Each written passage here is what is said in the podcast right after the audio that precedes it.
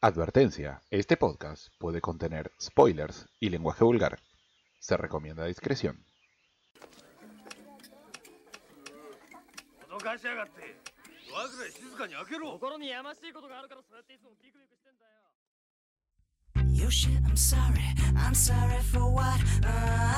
I got to thinking that you're kind. Oh, preacher, baby. Uh, daddy knows best. Now give it to me, give it to me with that flashes. Versatile, she makes me smile. Stay for a while. Get in the TV. They say that she's a slut and that she's got a flat butt. But that's just far too away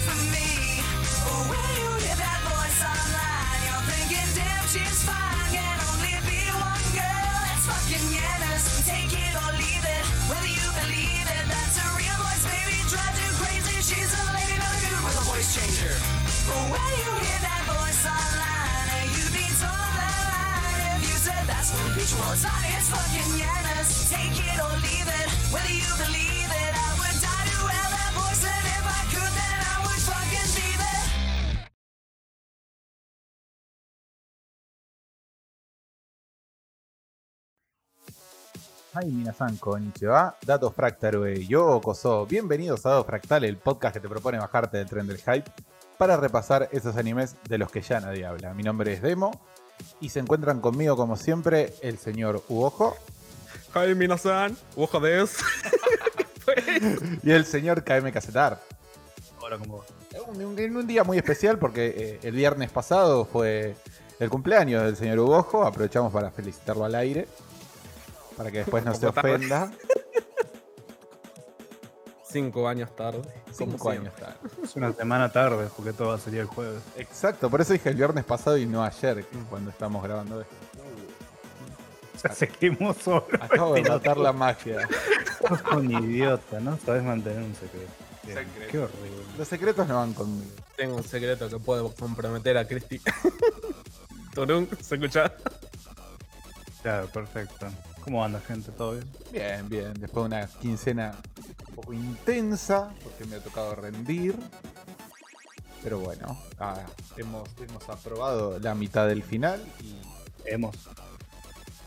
Sí, he aprobado la mitad. Pasa que yo, como soy grandote, me cuento. Cuando hablo de mí, hablo en plural, ¿no? Porque somos Mm. legión. Sobre todo en la parte de la panza. Mm. ¿Ojo? Eh, yo probé una torta de chocolate en mi cumpleaños. Eh, más allá de eso, de que fue mi cumpleaños toda la bola, eh, mucho no he estado haciendo, la verdad. Más que nada porque no había nada que hacer. Fue como una semana recontra tranqui, de mi parte. Eh, así que la verdad que no hice nada. KM, 15 días para no hacer nada, te envidio. No, mucho trabajo. Mucho trabajo, la verdad que agradezco que salió un montón de trabajo. Eh, tuve una semana bastante. Al principio de mes de diciembre tuve una bocha de trabajo por y así que no. Recién pude grabar el último capítulo de mi podcast de Rock Rashir, así que lo pueden ir a escuchar. Es de la banda Mili, una, una de esas bandas que la hacía pasar mi novia casi todos los días y yo lo escuchaba de fondo y, y bueno, y estas últimamente entre explorando toda la música que tiene eh, Japón para entregar y sobre todo que en Spotify está subiendo un gran contenido, la verdad que me, me topé de nuevo con esta banda y me escuché toda su discografía que es bastante particular por el por el ende del- de, lo que experimentales que son, ¿no? O sea, por ese lado. Son de esas cosas que a mí me, más, me, más me gustan en general con respecto a la música, cuando buscan el lado experimental y no buscan algo de encasillarse, es siempre en la, mim- en la misma onda. Así que bien con eso. Después, obviamente, como había dicho en el anterior capítulo, que había arrancado eh, Breaking Bad, ya no me queda nada por terminarlo, estoy casi todos los días. Y por eso, como había, los había dicho a ustedes, que yo esta serie, Arjuna, no hacía falta que la vea porque ya me la, me la acordaba.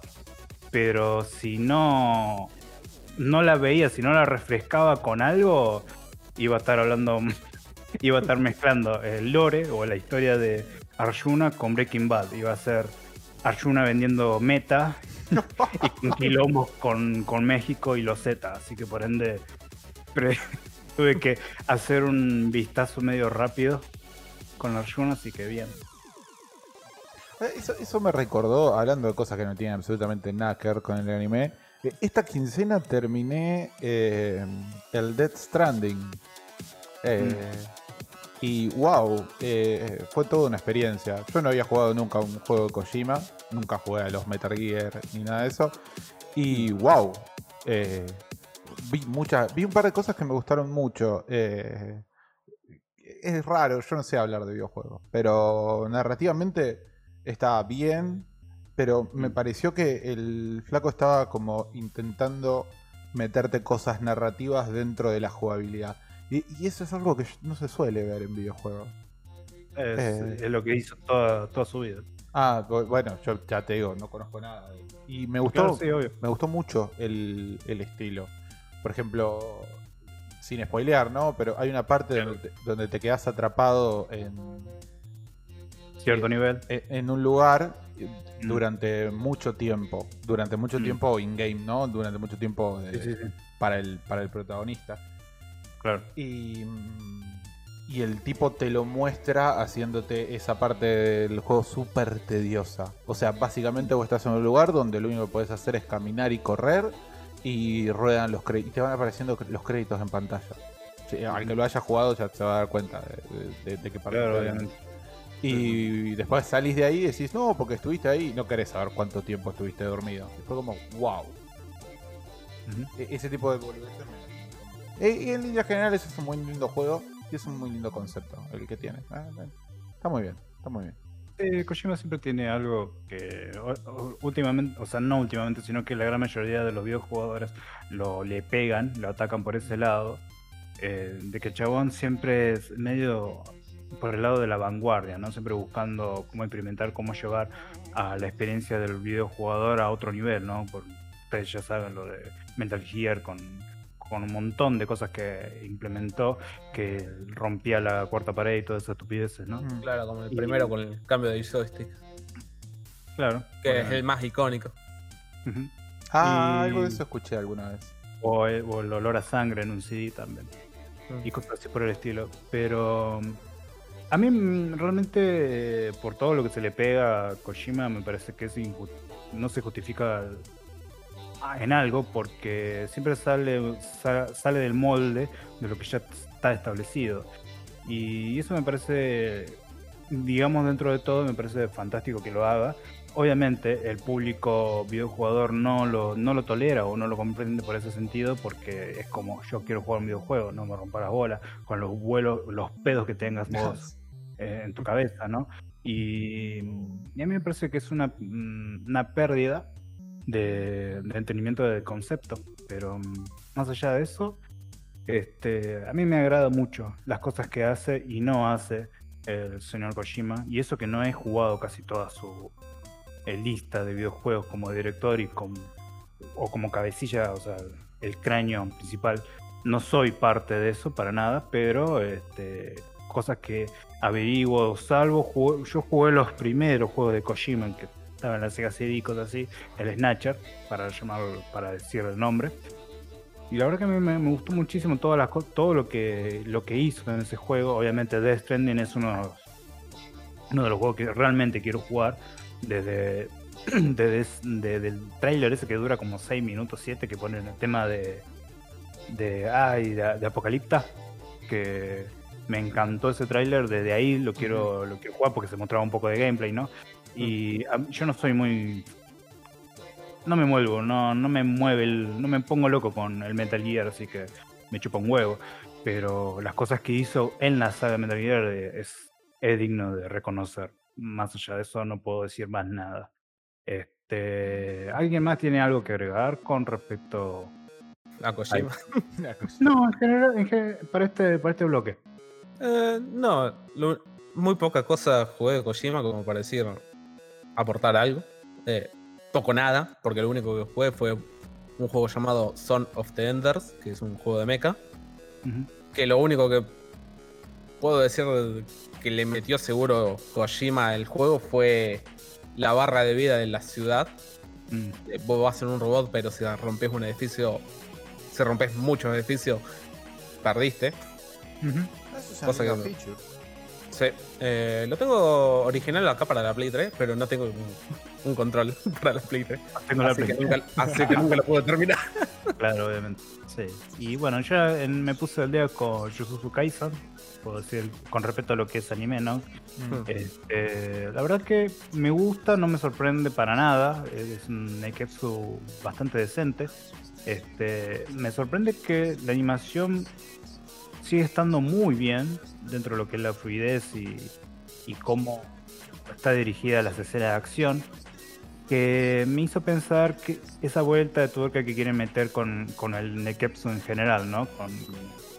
Y creo que toda esta movida eh, ya lo, lo hacía la serie eh, hermosa de Full Metal Alchemist, de cómo se podía eh, ejecutar un manga de este tipo de género al anime. Y, y tuvo su auge, o sea, su punto máximo con Kimetsu no Yaiba, poniendo dibujos horribles en una animación soberbia, ¿no? Y, y Jujutsu Kaisen creo que agarró eso lo que lo hizo tan conocido a Kimetsu de hacer animaciones muy bien, muy bien fluidas, muy bien animadas, muy bien coloridas, porque tienen colores hasta el orto. eh. y la verdad me, gusta que, tengan esa, digamos, respeto hacia la obra y también eh, cómo hacerlo, bueno, vos ya lo leíste el manga, ya sabés cómo es y no da ver otra vez lo mismo, leer, consumir lo mismo y, y que sea exactamente un calco a lo que ya viste en papel, sino llevarlo para el otro lado. Y, y eso siempre me gusta porque es como, bueno, eh, se dan ciertas libertades porque cuando se tiene que adaptar con un, a un manga, eh, siempre tienen que respetar las escenas, ¿no? O sea, tienen que respetar cierta escena que está aparece en la viñeta y, y tiene que ser tal cual porque todo eso. Y a mí me, embola mucho que hagan exactamente igual, ¿no? Me gustaría que den, que sean, que cuente lo que cuenta el manga, pero que traten de jugársela un poco como con las escenas, ¿no? No yéndose a lo que está impreso. Pero, y esto es lo que tiene un, un poco este anime y por ahora lo estoy pasando bien, me parece un Exo bastante decente y no hay nada más que decir. Mm, No sé, Para eso, o, o lo haces bien como Jujutsu Kaisen, o, o lo haces mal como The God of High School. claro, sí. Bueno, lo de High School Son- es- Voy a hacer un video de eso o algo. Tengo que quejarme, necesito sacarlo de encima. no- Yo la verdad no, no, no sé por qué, no sé por qué existe. Sí, den- Eh, no, eh, estaba pensando en mi experiencia con respecto a lo que acababa de decir. Y, y me parece que el, el punto está en, en cómo vos loga- lográs transmitir la misma emoción eh, que, que- el mismo sentimiento que uno tiene al leer el manga y, que me parece que hay- eso es lo importante eh, más que la adaptación porque eh, en muchos casos el anime es adaptado tipo viñeta a viñeta, digamos. Vos terminás viendo, o sea, vos ves el encuadre de una escena en el anime exactamente igual a como es la, la viñeta en, en el manga. No puedo decir que esté en contra de eso, porque en líneas generales me gusta, pero también me gusta cuando se la juegan. El tema para mí está en que sepan respetar el sentimiento de cada una de las escenas, ¿no? Del material, del material original, digamos. Para mí ahí está la cosa. Después, ¿Entendiste, mapa? Ah. si está igual o no está igual, medio que. No sé, a mí en lo personal no, no me interesa tanto. No, claro. O sea, vos lo, vos lo decís por el lado porque no, no, leí- no, con- no leíste el manga, o sea, no leíste la obra original, basándote en eso, ¿no? No, no, no, habiendo leído la obra original. No en el caso de Ah. Jujutsu Kaisen, porque no, no vi ninguna de No, no, las dos, pero como en Kimetsu. general. Pero como Kimetsu o Boku no Hero. Bueno, Boku no Hero es una, por lo menos hasta donde yo llego a, a- a ver, es una adaptación que va bastante palo a palo con el manga, eh, que es bastante, que es muy muy fiel a lo que se ve en el manga. Y por ejemplo, pese a eso, hay escenas que no transmiten el mismo impacto o la misma emoción que transmiten en el manga. Eh, hay Estás escenas- hablando del, estás De hablando del concierto. De cierta escena. Estoy hablando, claro, estoy hablando del concierto, estoy hablando de cierta pelea eh, que tiene que ver con cierto ¿Cuál de Yakuza. eh, Ah. O sea, toda la temporada. básicamente, sí, yo te lo dije en su momento. La última temporada de Boku no Hero fue por lejos la más floja de todas. Fue patética. Eh, y en el caso de Kimetsu, por ejemplo. ah, Kimetsu quizás no sea un buen ejemplo para hablar de esto, justamente porque el- la adaptación al anime de Kimetsu a mí me, me pegó muchísimo más que el manga El manga. el manga. De hecho, yo vi la animación, vi el anime, dije, wow, esto es genial. Me fui a leer el manga y fue como. Me gusta, pero está, pero está bien. Está bien. No voy a hablar de cómo está dibujado porque todos sabemos que está dibujado con el culo. Pero. Pero en, en cuanto a las. eh, No, no está dibujado con el culo, está dibujado con caras. Está dibujado con cara, exactamente. Pero en cuanto a, a las emociones que me transmitió el, el manga y el anime, las del anime fueron mucho más fuertes para mí. Claro. Que tiene Claro, que ver claro. con la animación. Yo no entiendo un carajo la de esto. y dirección. La animación, la Animación y dirección. claro. Yo no entiendo un carajo de esto, pero. De Ah, alguna forma. ¿por qué hacemos un programa. Claro. De alguna forma, el anime tiene un, un- un dinamismo que e- el manga no tiene. Cosa que, por ejemplo, con Shingeki no pasa. Mm, El, el anime de A Shingeki, ver, a, a ver, a ver, justifícate. Así, así puedo entender tu punto. por ejemplo, eh, eh, cuando hablo de dinamismo quiero decir... No, no, no eh, es como muy estático el manga de Kimetsu. Es duro. Eh, eh, claro, como que es duro. No hay si, si vos le- si vos ves eh, Shingeki y después lees Shingeki, la, Son, otras- son dos cosas diferentes. el, el- vos vas leyendo página a página de Shingeki y parece que los dibujos, o sea, los dibujos obviamente son estáticos, ¿no? Pero parece que No. se quieren mover. Son expresivos. Son se expresivos. quieren mover, ¿me entendés? Vos ves a alguien girando en el aire y lo mirás la página y lo ves girando. Y en Kimetsu eso quizás pasaba, pero pasaba muy, muy, muy poco en los momentos culmines en el manga, ¿no? Por Sí, lo- cuando los ayudantes ponían más líneas. No lo había pensado, pero sí puede ser. Sí, sí, sí. Mm, En el caso de Shingeki, a lo que justamente quería saber tu, tu respuesta, es que, y esto es lo último, y yo cierro y después no sé ojo, este, que Shingeki tiene, tanto como el anime como el manga, son dos cosas totalmente muy diferentes. O sea, en el anime es súper épico, todo, todo es épico, todo, o sea, es, es un, un canto a, a lo épico, porque no solamente los planos, la música y la ejecución de las escenas, que lo hace así y, y es lo que lo convirtió popular, sino que en el manga, cuando tiene que ejecutar todo lo, el ámbito de terror, todo eso, las expresiones son terror puro. Sí. Y eso en el anime no lo, no lo ejecuta nada bien. Dentro de lo que es visual, ¿no? Pero en el manga es terrible. Y por más que digan que dibuja mal el chabón, ahora vos ves lo que hace en las últimas páginas. Es increíble cómo progresó el tipo. Y eso fue una demostración que no hace falta ser un dibujante increíble, muy súper detallista para mostrarte una historia tan cruda como es la de Shingeki, ¿no? Obviamente. Por eso yo siempre digo, o sea, am- ver y leer Shingeki son dos obras totalmente diferentes que cada uno eh, puede tener eh, un, un gusto más particular. Puedo por, por eso puedo entender si hay gente que se divida, me gusta más el manga que el anime, para ambas partes, ¿no? Este, y, y es totalmente comprensible. A mí me gusta mucho más eh, el manga de Shingeki que el anime. Entiendo todo el, todo el laburo que tiene detrás Ujú.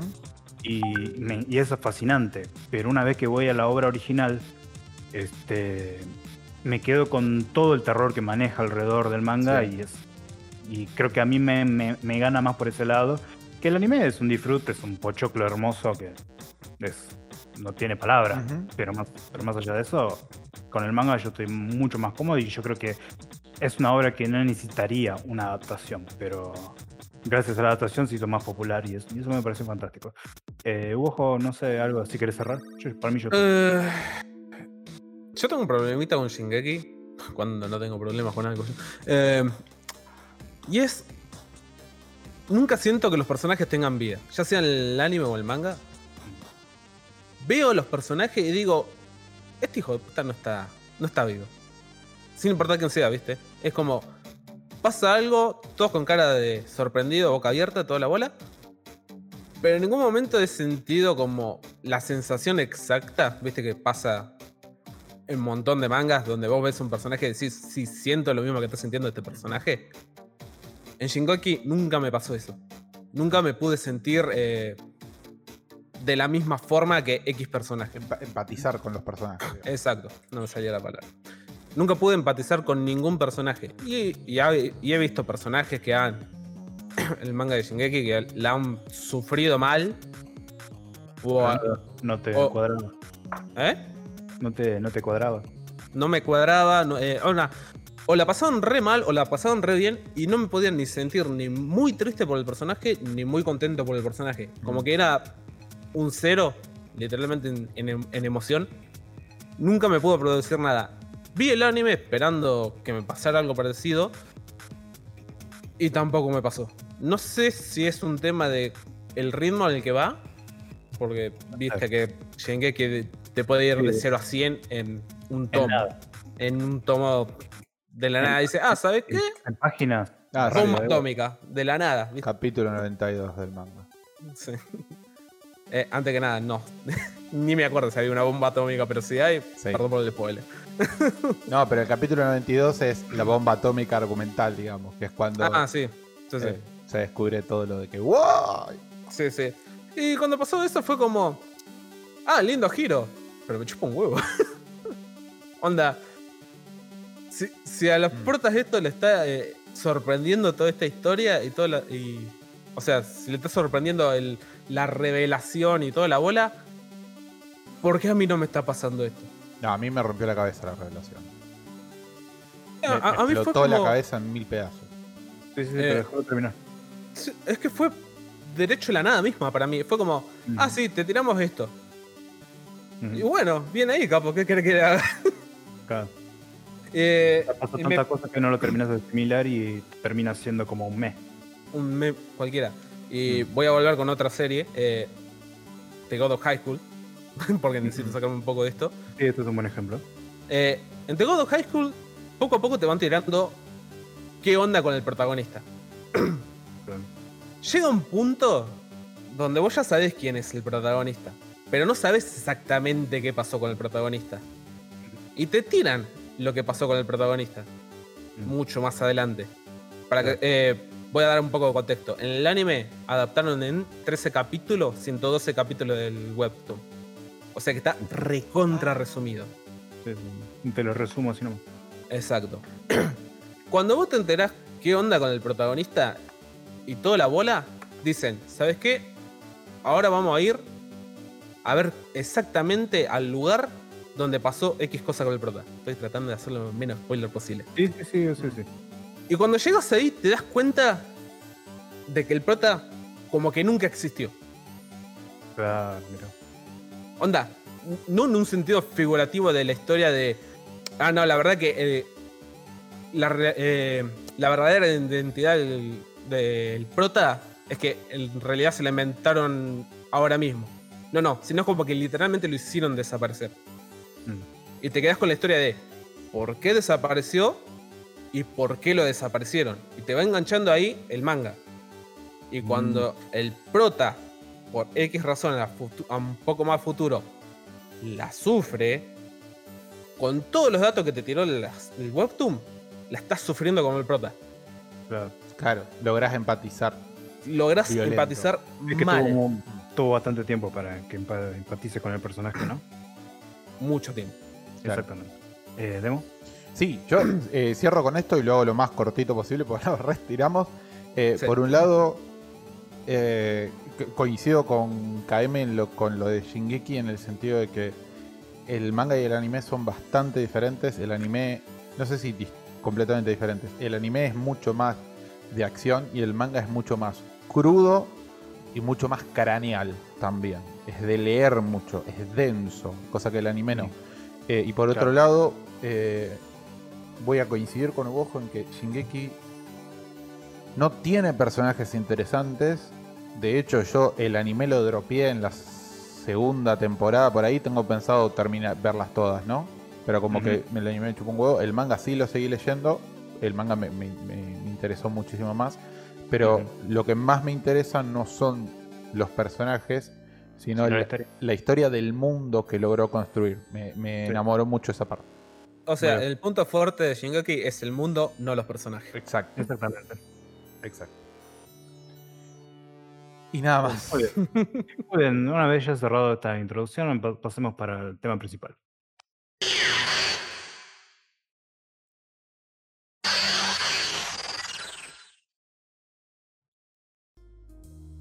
Muy bien, ya hemos ah, empezado con el tema principal, una serie elegida por el señor Uojo que se llama Arjuna, así bien cortita, pero realmente se llama Chikyu Yoyo Arjuna, lo que al español podría traducirse más o menos como me enamoré de una vegana provida activista medioambiental. Eh, Hashtag ni una menos. O la chica tierra, porque Chikyu es tierra y Yoyo es eh, chica, es como la chica tierra Arjuna. Sí. Es como una especie de más Sí, en inglés, en inglés está Hirsch Girls Arjuna. Eh, es un anime estrenado el 9 de enero de 2001. Mientras todos acá se prendía fuego. En Japón se estrenaba Arjuna. Es una historia original. Eh, producida por el estudio Satellite. Un estudio que aparentemente ha sido subsidiaria de un montón de otros estudios. Pero que Ha en- sido la, corea- la coreana de otros estudios. Claro, pero que entre las obras que son de ellos, propiamente dichas, eh, pudimos encontrar la primera de todas, que es eh, Saber Marionette en 1997. J. ¿Cómo? Sí. Sí, sí. Al Lo- ser Marionette J. Sí, ah, J Game. La, la segunda Es. parte, sí. Eh, Log Horizon en 2013, una excelente serie que yo lo recomendaría a todo el mundo. En 2013, y lo último que han hecho junto con Estudio Hornets es eh, Somali Tomori no Kami-sama. eh, Somali, la, la Loli del, del bosque, que se estrenó este año, en 2020. Sí. Es una serie creada y dirigida por el inefable Soji Kawamori, creador de Super Dimensional Fortress Macros, de Escaflón en 1983 y 1996 respectivamente, y de Basquash en 2009, esa la agregamos para completar los tres, pero la verdad que tiene algunas otras cosas eh, que yo no he visto me parece. El, el diseñador de personajes es Takahiro Kishida, diseñador de personajes de Serial Experiment Lane en 1998, se nota muchísimo, eh, de Bacano en 2007 y de Durarara en 2010. Eh, Mm. Durarara, serie hermosa que le recomiendo a todo el mundo. Lane también. ¿no? Eh, y por último, la música estuvo a cargo de quien más, eh, sino de Yoko Kano, compositora de, entre otras mil cosas, ¿no? Eh, de la música de La Visión de Scaflón. En el 96, Cowboy Vivo, junto con The Seatbelts. eh, ¿The Seatbelts? The Seatbelts, sí. En 1998 y de Ghost in the Shell Standalone Complex de 2002. Serie que también recomiendo muchísimo. Sus dos temporadas, etc. Y eso fue la técnica. Sí, también lo- los temas, eh, los que aparecían en el opening landing cantados fue por Maya Sakamoto, otra cantautora importantísima en, en el pop japonés. Este, bueno, primeras impresiones, chicos, por favor. ¿Quién quiere empezar? Eh, empiezo yo. Eh, me pareció un embole. Mm, Eh, la verdad me costó mucho verla. Si no fuera porque estaba el doblaje, eh, creo que ni la hubiera terminado. claro. De literalmente no la hubiera terminado. Mm, El siguiente. A mí. En líneas generales me gustó. O sea. me pareció que el, mensaje estaba como demasiado explícito. Y eso por ahí, eh, como no es un mensaje que a mí me importe demasiado, eh, por ahí a mí me chocó un poco, la, forma, el, el hecho de que el tema te lo tire tan en la cara. Pero tiene un montón de cosas que son medio raras, que no se suelen ver en el anime, que a mí me gustaron mucho, en líneas generales. KM, A mí me gustó mucho. O sea, ya de por sí la, estaban, la daban en los últimos tiempos de Locomotion y luego la volvieron a poner en Animax. Así que ya lo había visto un montón de veces. Así que con- tuve que hacer un repaso así rápido como había dicho antes para acordarme de ciertos nombres. Más que nada de nombres, porque la escena y la trama y los mensajes, todo eso ya lo tenía, ya era sabido nada más. Lo que sí he visto que el trabajo está bastante raro, pero no es por el esto no, es, no tiene nada que ver con el anime de o sea, el producto original, sino más que nada cómo lo trajeron. Que para nada está censurado, para nada está eh, metieron mano, sino que prácticamente casi ni meten mano, porque casi los gritos de, todos los sonidos que están alrededor y todo eso de, de la serie en la versión Latinoamérica eh, se puede. Eh, a lo que me refiero, gritos al tipo japonés, ¿viste? Voces de fondo japonés, todo eso está en latino y, y- es medio raro cómo encontraron a una actriz de doblaje que pegara bien con el tono de voz de, Arjuna, porque que tiene ese mismo tono de voz medio nasal, media, media rara, bastante particular. Y con el latino también lograron tener eso y, y no quedaba disonante, eh, no quedaba mal. Y, por- y ahí me, me- pareció bien ese trabajo porque hay que, como tiene, tiene que haber una similitud entre voces latino, o sea, habla hispana, con tono japonés, ¿viste? Es, es medio raro, es pero mm, como está medio mixeado eh, los dialectos, o sea, me, parece un trabajo medio raro, pero más allá de eso, eh, a mí como producto de anime me gusta muchísimo. De por sí, cuando son obras eh, originales, que no vienen de ningún lado, tengo un poco más de interés porque ahí es donde más juego pueden, ha- mm, digamos que más cosas pueden hacer, ¿no? O sea, no, no, tienen, no se atan a nada.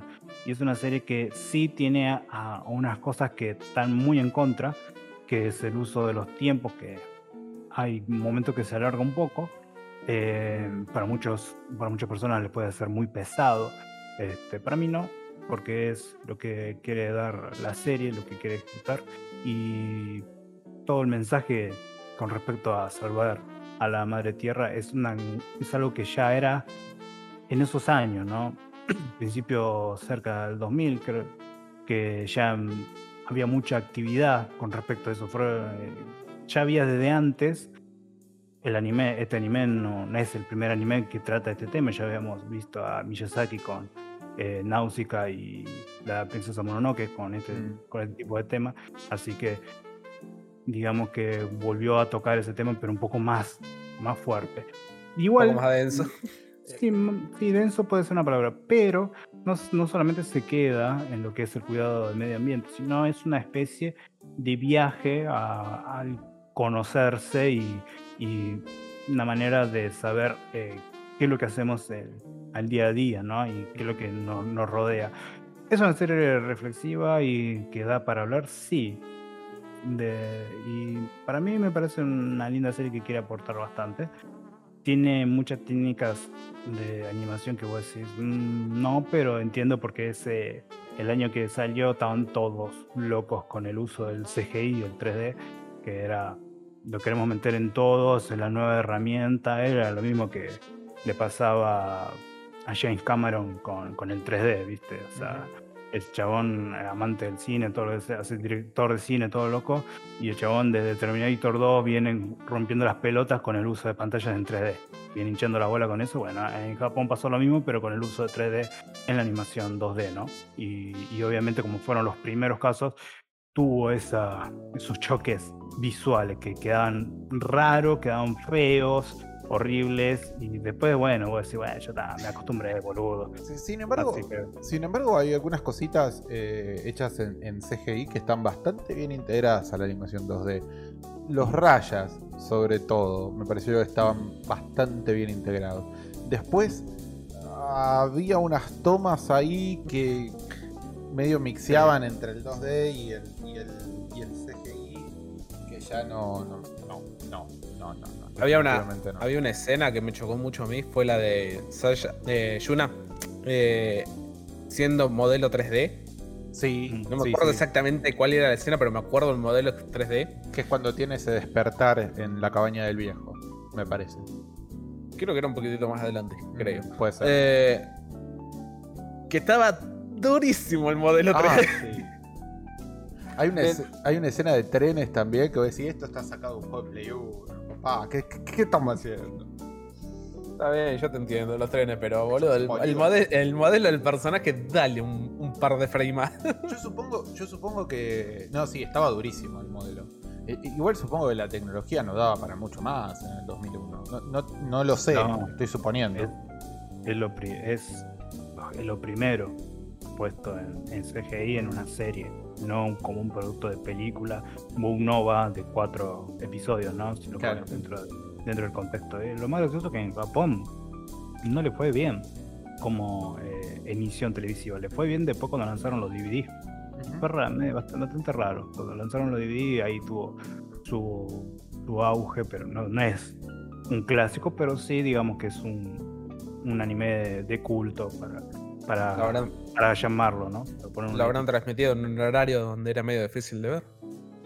Eh, sí, no me acuerdo qué, qué, tele- qué canal lo daba, no me acuerdo ahora el nombre, pero es uno de los canales bastante populares que no cuando dan esta clase de series no, no le dan en un horario específico. Es más, este eh, eh, Yoshi Kawamori ya en una entrevista había dicho que con la temática, con la temática que estaba tocando esta, este anime, eh, quiso jugar mucho con el 3D por toda la psicodelia visual que quería ejecutar. Que eso, según él, eh, decía que no, no creo que en papel se, se logre bien. Es, para mí, en un punto lo entiendo, pero según, pero si lo ves y entre líneas voy a decir, "Mm, me, parece- me huele a excusa, me huele, me huele Sí. que por tu nombre y todo lo que vos hiciste tenías plata y hiciste pa, Sin embargo, 3D. Sin embargo, en líneas generales hay, hay cosas bastante eh, experimentales eh, en, en la serie en general. Eh, hay cosas que son, obviamente no son los primeros en hacerlo, pero que sí es bastante infrecuente ver en anime, que es el empleo de eh, imágenes, de, de fotos y, y videos reales.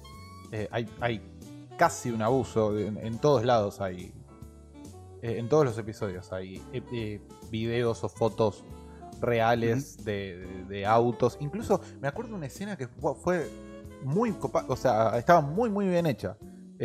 Una caga que no haya sacado captura, pero era tipo una calle con un puente donde el como yo, te dijera lo que está en el primer plano, la calle, los autos, eh, el, puente eh, era una foto y después para arriba lo que estaba en el, fondo era un fondo dibujado y, y quedaba sorprendentemente armonioso y fue como wow, esto está muy bueno.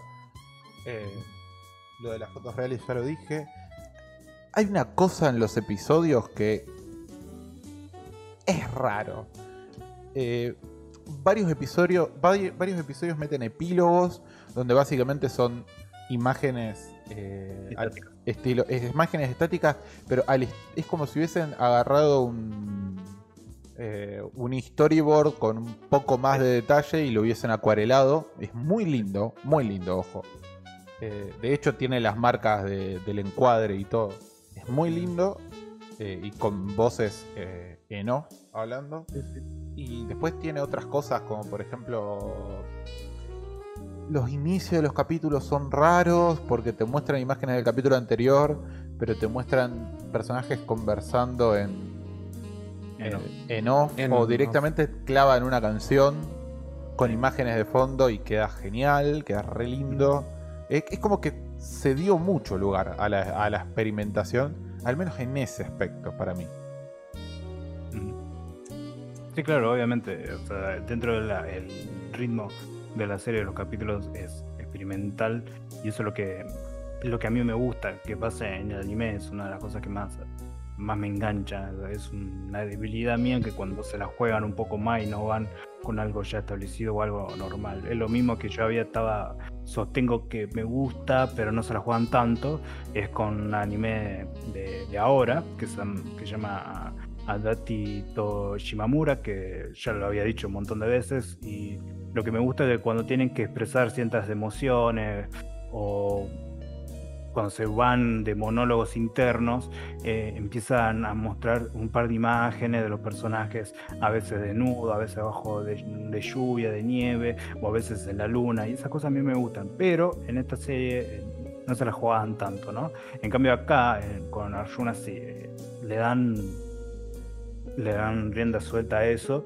Y lo bueno es que es una serie que para mí todos los capítulos aportan algo, no en la trama principal, sino en, la, en el aprendizaje de los personajes, ¿no? O sea, no, no corre como la trama eh, central, sino para la, la enseñanza de cada uno y también lo que quieren hacer y a fuerza eh, para muchos. A mí no me hizo tanto, pero puedo entender que para muchas muchas personas al ver serie dicen, esta serie me quiere hacer pensar, ¿no?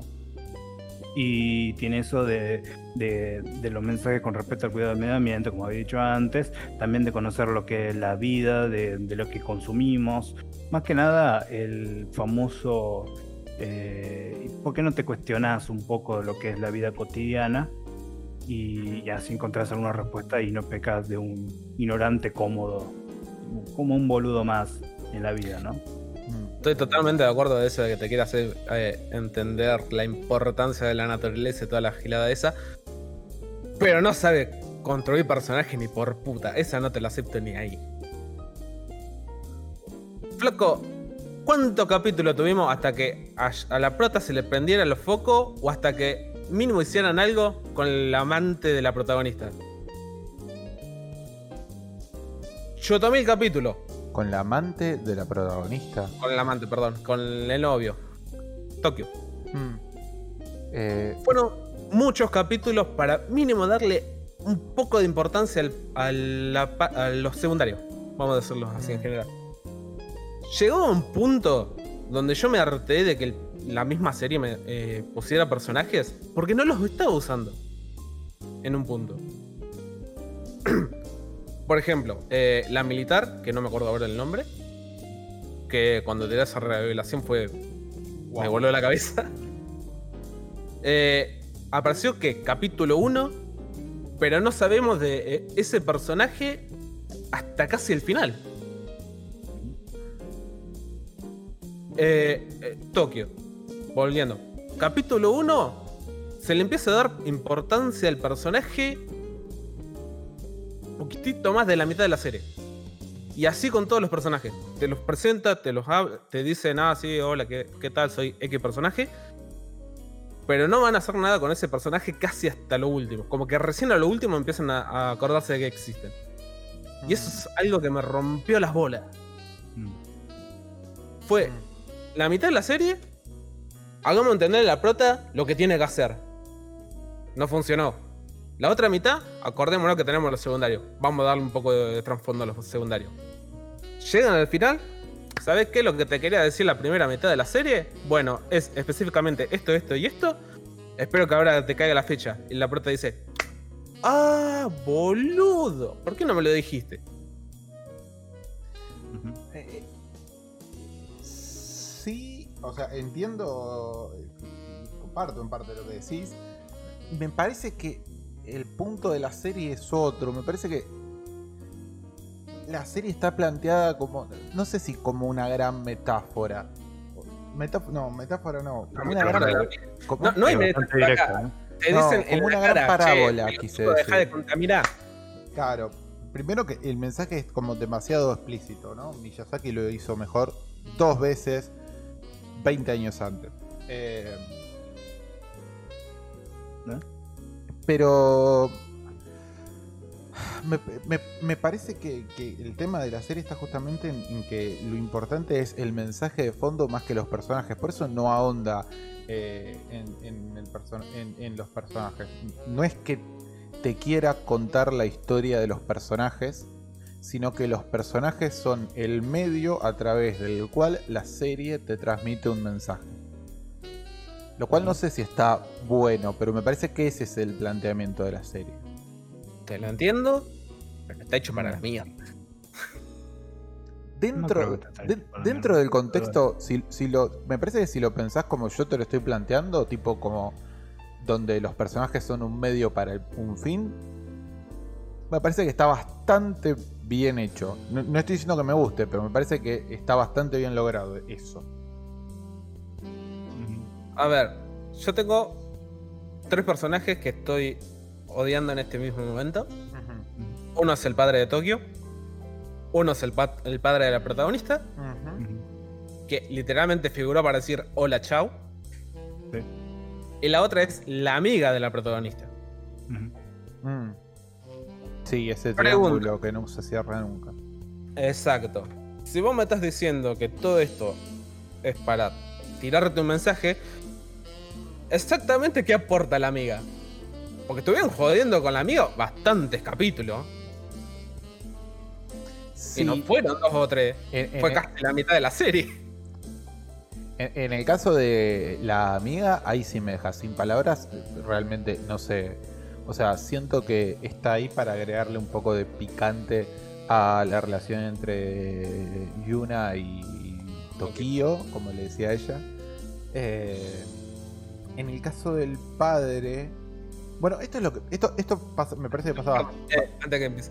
Lo único que me acuerdo del padre es que le gustaban los barcos. Listo. Mm, sí, pero me parece que la serie tiene una serie, un- unos personajes que están ahí para dejar mensajes súper claros. El, el padre, el mensaje que deja el padre ¿Cuál dentro de la serie es ¿Cuál padre? el padre de... No, no el padre de Tokio, el, el padre, el padre de Yuna. El mensaje que deja ahí, que, que deja el tipo, el mensaje que transmite es... Le... Yo hice cosas para que mi vida fuese más fácil, pero una vida fácil y una vida feliz no son la misma cosa. Que es la frase con la que cierra el padre. Eh, Con eso se despide. Y con, con eso se despide. Me parece que el padre está para eso, para... Es Sí, como... que ¿qué, más puede experimen- ¿Qué más puede exprimir a un personaje que solamente se dedicó toda la vida a hacerlo fácil y no tener nada? en Ningún momento rico, o sea, no, en ningún momento interesante. O sea, ¿qué puede exprimirle? Lo mismo pasa con el padre de, de Tokio, o sea, es un chabón que se trabajó toda su vida para darle las riquezas para, para su hijo porque fue criado de esa misma manera. Esos son seres eh, son gente grande, triste, aburridos, que solamente eh, siguen a una línea que, que cuando se lo cuestionan, iba a decir, bueno, pero es mi vida y la elegí así. Entonces soy infeliz, capo. Sí, No, bueno. soy un infeliz. Ahí me, así. acor- ahí me acordé, el mensaje del... el- el- la, la para- la parábola del padre de, de Tokio es... En muchos, muchas veces uno se rompe el culo para poder lograr un bienestar económico y un determinado nivel de vida para su familia. Y por eso, esto me toca mucho en lo personal, este, y por eso termina dejando de lado el vínculo real, digamos. O sea, por más de que uno sea el proveedor de la casa, eso no implica, a, a veces lo que necesita una familia o lo que necesita un hijo no es eh, el, el que le provean bienes No materiales, materiales, sino algo más. sino que le provean afecto. Todo esto me Bueno. recordó, me recordó en la charla que tiene Yuna con el padre. Mm. En un momento le tira, me encanta, esta me encanta. Dice, ah, mirá, te mirá qué bien, le dice, te dedicaste toda tu vida a construir este barcos eh, fuertes y sólidos y no pudiste construir una familia fuerte y sólida. Y fue como. "Pa, pa, pa, pa, ta".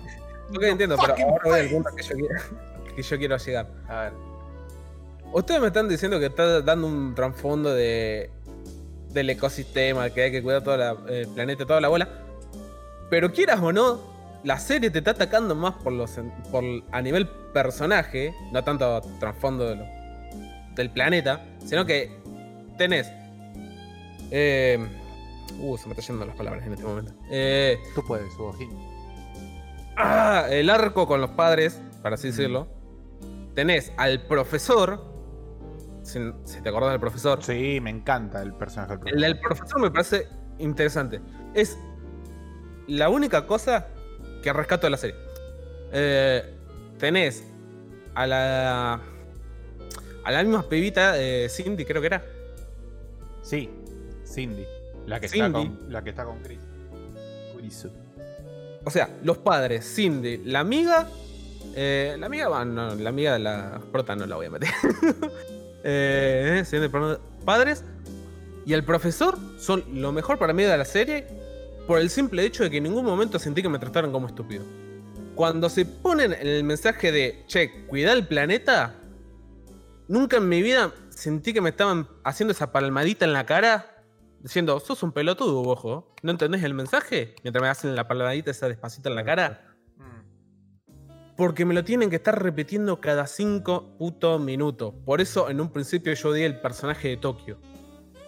Porque Tokio, en la primera mitad de la serie, hasta antes de llegar al arco con el padre, era el recordatorio andante de lo mierda que sos con el planeta. Totalmente, es verdad. Por eso no puedo aceptar esta serie a nivel. eh, sí, ¿sabes qué? Tenemos un mensaje profundo.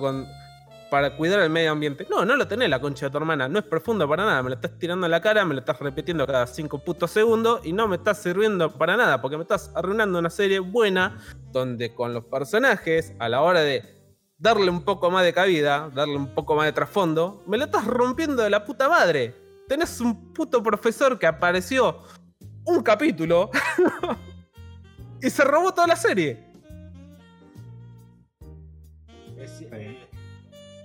Eh, sí, Tokio está ahí para que empatices con él y contra. y, y- y- y Anda, Tokio es uno de los tantos. y puedas ver el contraste con. con. con, con Yuna y para que puedas ver los mierdas que sos. Eh, la escena del Yo profesor. creo que la función del personaje también, ¿no? Porque Sí. es, Tokio es sos vos, es el espectador. sos vos. Tokio sos vos. Lo, entien- lo entendí perfectamente. Ni ni siquiera hace falta explicarlo si viste la serie. El problema es que aparte de Tokio, tenés a Chris, que está constantemente a nivel psicoquinético, boludo, Sí. diciéndote en la mente, ¿viste la mierda que son los humanos? ¿Viste lo mierda que sos? eh, oyente, televidente, que es lo que estés viendo, el pelotudo que lo estés viendo ahora. Esto lo estás haciendo vos ahora mismo. No sé qué quisieron hacer con Chris. La verdad. Para mí funcionó bien. Porque si esta es la función del personaje, entonces funcionó. Entiendo la función de los personajes. Lo que yo estoy odiando es que me lo están repitiendo cada 5 segundos. Había una serie eh, que a vos te pasó lo mismo, eh, KM, no me acuerdo exactamente cuál era, que vos mismo dijiste que la serie te estaba tratando de pelotudo, de que te estaba contando de todo en vez de mostrártelo. Lo hablamos en el podcast y no me puedo acordar cuál serie es en este momento. Que decía, Mm, ¿eh? Sí, sí, sí. que literalmente dijiste, deja de contarme esto cada cinco putos segundos porque ya lo sé, mostrámelo. A mí me está pasando lo mismo con esta serie. Y a Ujú. pesar de que me lo está mostrando, me lo sigue contando. Ese es mi problema. Se nota que me hizo enojar mucho esta serie, sí. ¿no? Tac.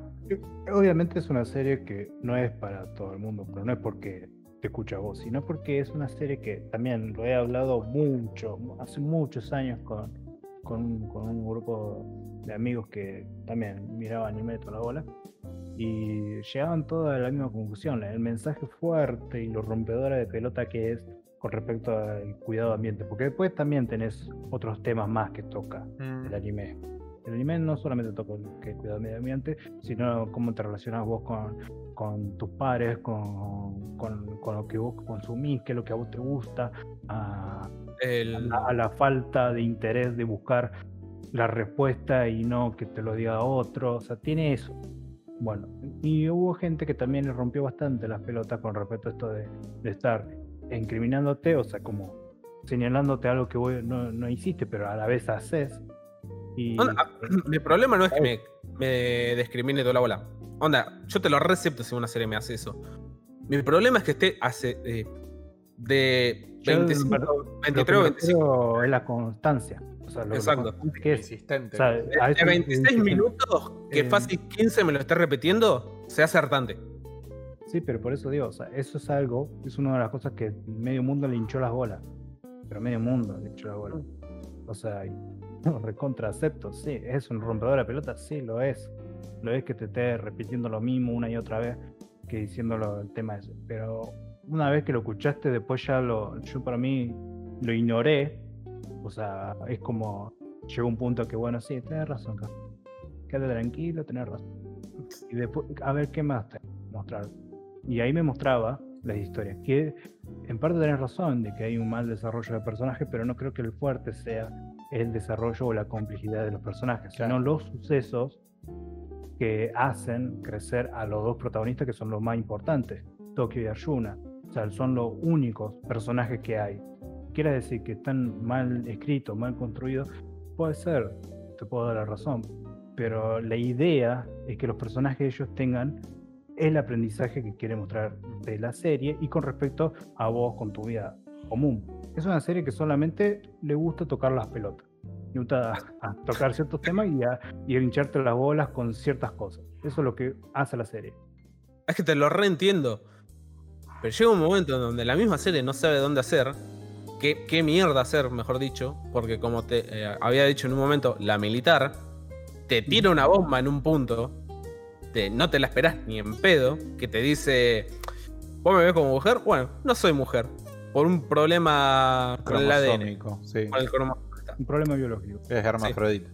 Exacto. Y te dice, eh, no, la verdad es que yo con este tipo íbamos re bien con la relación y toda la bola, pero... Y él me aceptaba como quería, pero yo la verdad que no podía aceptar este mundo y toda la bola. Bueno, e- ese, e- ese punto. Dale, Te perdón. entiendo, eh, a, a nivel personaje eh, de la protagonista, entiendo que les tenga que explicar eso. Yo a nivel oyente, siento como que, ¿y de qué me sirve esta data? Está, bien, entiendo que eh, por la contaminación, por el medicamentos truchos y toda la bola, los pibes puedan nacer con eh, X problema. Te lo acepto, pero esto fácilmente me lo podías haber tirado en el primer capítulo cuando me presentaste a la militar. Sí. Pero. Exacto. Hay, sí, pero. eh, hay un tema ahí. Primero, hay, hay un mini plot twist ahí que a mí me gustó mucho. Que es cuando la mina aclara que el problema con el pibe, que creo que se llamaba Kevin, me parece, eh, no es que el pibe no la aceptara como ella era. No, no, el pibe la aceptaba. El pibe las, claro, por eso. El problema no era que el pibe no la aceptara. El problema era que ella no era capaz de renunciar a su guerra o, a su trabajo para estar con él. Y eso me pareció un plot twist interesante. Y por otro lado, me parece que lo de eh, todo esto de la, de, la mina no se cuenta al principio. Porque se tiene que contar justamente en ese momento para... Porque ¿qué es lo que está haciendo? O sea, ¿para qué existe esa escena? Esa escena existe para darle a Yuna el empujón que necesita para avanzar un paso más su relación con Tokio.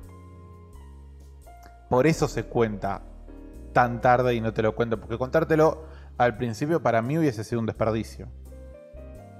O sea, hu- hubiese sido un dato más dentro de eh, el dossier del personaje que no hubiese aportado nada. En cambio, contado en ese momento, tiene un efecto sobre Yuna que repercute en su relación con Tokio, que tiene otro valor. Para mí es por ahí. Es que, ¿sabés qué pasa? Que vos me tires esa escena ahí. Siento que la escena con Cindy fue totalmente al pedo. ¿La de los bebés? Exacto. No, esa fue una escena provida. Existe para eso. Pero la misma Cindy en un punto dice: Si vos, no- eh, si vos no sos su novio, o. No, pero como fue que dijo. Si te gusta tanto, ¿por qué no lo estás besando? ¿O por qué no estás haciendo algo? Dándole el empujón de que deje de ser tan reservada por lo que siente. Y después, bueno, sí, te tira el coso de provida, pero Cindy mismo fue la que le dio el primer empujón y tuvo que venir la pelirroja esta para meterle una patada en el culo y que haga algo. No entiendo. Es que son, la- son las contrapartes, ¿no? O sea, una Ah. persona que pueda aceptar eh, lo que es, o sea, ya de por sí, eh, eres un personaje que ha sentido un montón de cosas antes de nacer Hmm. y que... serie. con- sí, que es bastante, Eso es bastante re turbio. Este, che, ¿me tengo que subir el micrófono? Avísenme, Eh, si me escucha porque tengo que cambiarlo. Se te escucha un poquito bajo, yo te acabo de subir un poco. A ver, subo un poco la ganancia y estamos. Bueno, este, o sea, con respecto a ese personaje, ¿no? Y te puede tener la otra parte, que es un personaje que no se acepta, que no se acepta que lo que es y, y es una, una estupidez. O sea, por ambas partes, o sea, es más turbio lo de Cindy, es más fuerte, con otras sensaciones, que vos cuando lo escuchabas decís, sí, esta piba tiene esto. Y después tenés la otra parte que es un poco más tonto por un capricho, también puedes tomarlo como un ego, Hmm. y, y eso fue como, pero estúpida, si, si esta que te pasó por esa turbidez y vos que no te, no te enamorás, o sea, es como que no te querés, entonces tengo una decisión, o vivo como esta mina, arrepentida, sola, o lo acepto todo como yo y me demuestro al 100% de mis sensaciones y emociones, ¿no? Como le pasó a Cindy con Chris, porque siempre Cindy le reprochaba a Chris porque era una persona tan buena y todo eso. Mm. Buena hasta ahí nomás, ¿no? Pero, Sí, sí, tremendo hijo de este, pero más allá de eso, tenía, tenía coherencia dentro de la filosofía del personaje. O sea, era un personaje que decía, bueno, yo soy lo que, lo que soy, nací de esta manera, y, y como entendí que, que vengo de, de esa parte, una vez que me, me parte de este mundo, una vez que me vaya, eh, quiero volver a unirme para poder avanzar y escalar. Es una, una ideología bastante de una persona que está iluminada, ¿viste? Esa, esa, esa onda media. Sí, un budista, podemos, pode- podemos decirlo. No, no, no, no un budista, un Buda, un tipo que alcanzó la, la iluminación, digamos. Sí, pero eso es, pero, o sea, a, a lo que iba es que esa, esa manera de presentarte esos personajes que realmente no tienen trasfondo está bien, porque te muestran personalidades. O sea, la, la serie te muestra personalidades, no te muestran personajes.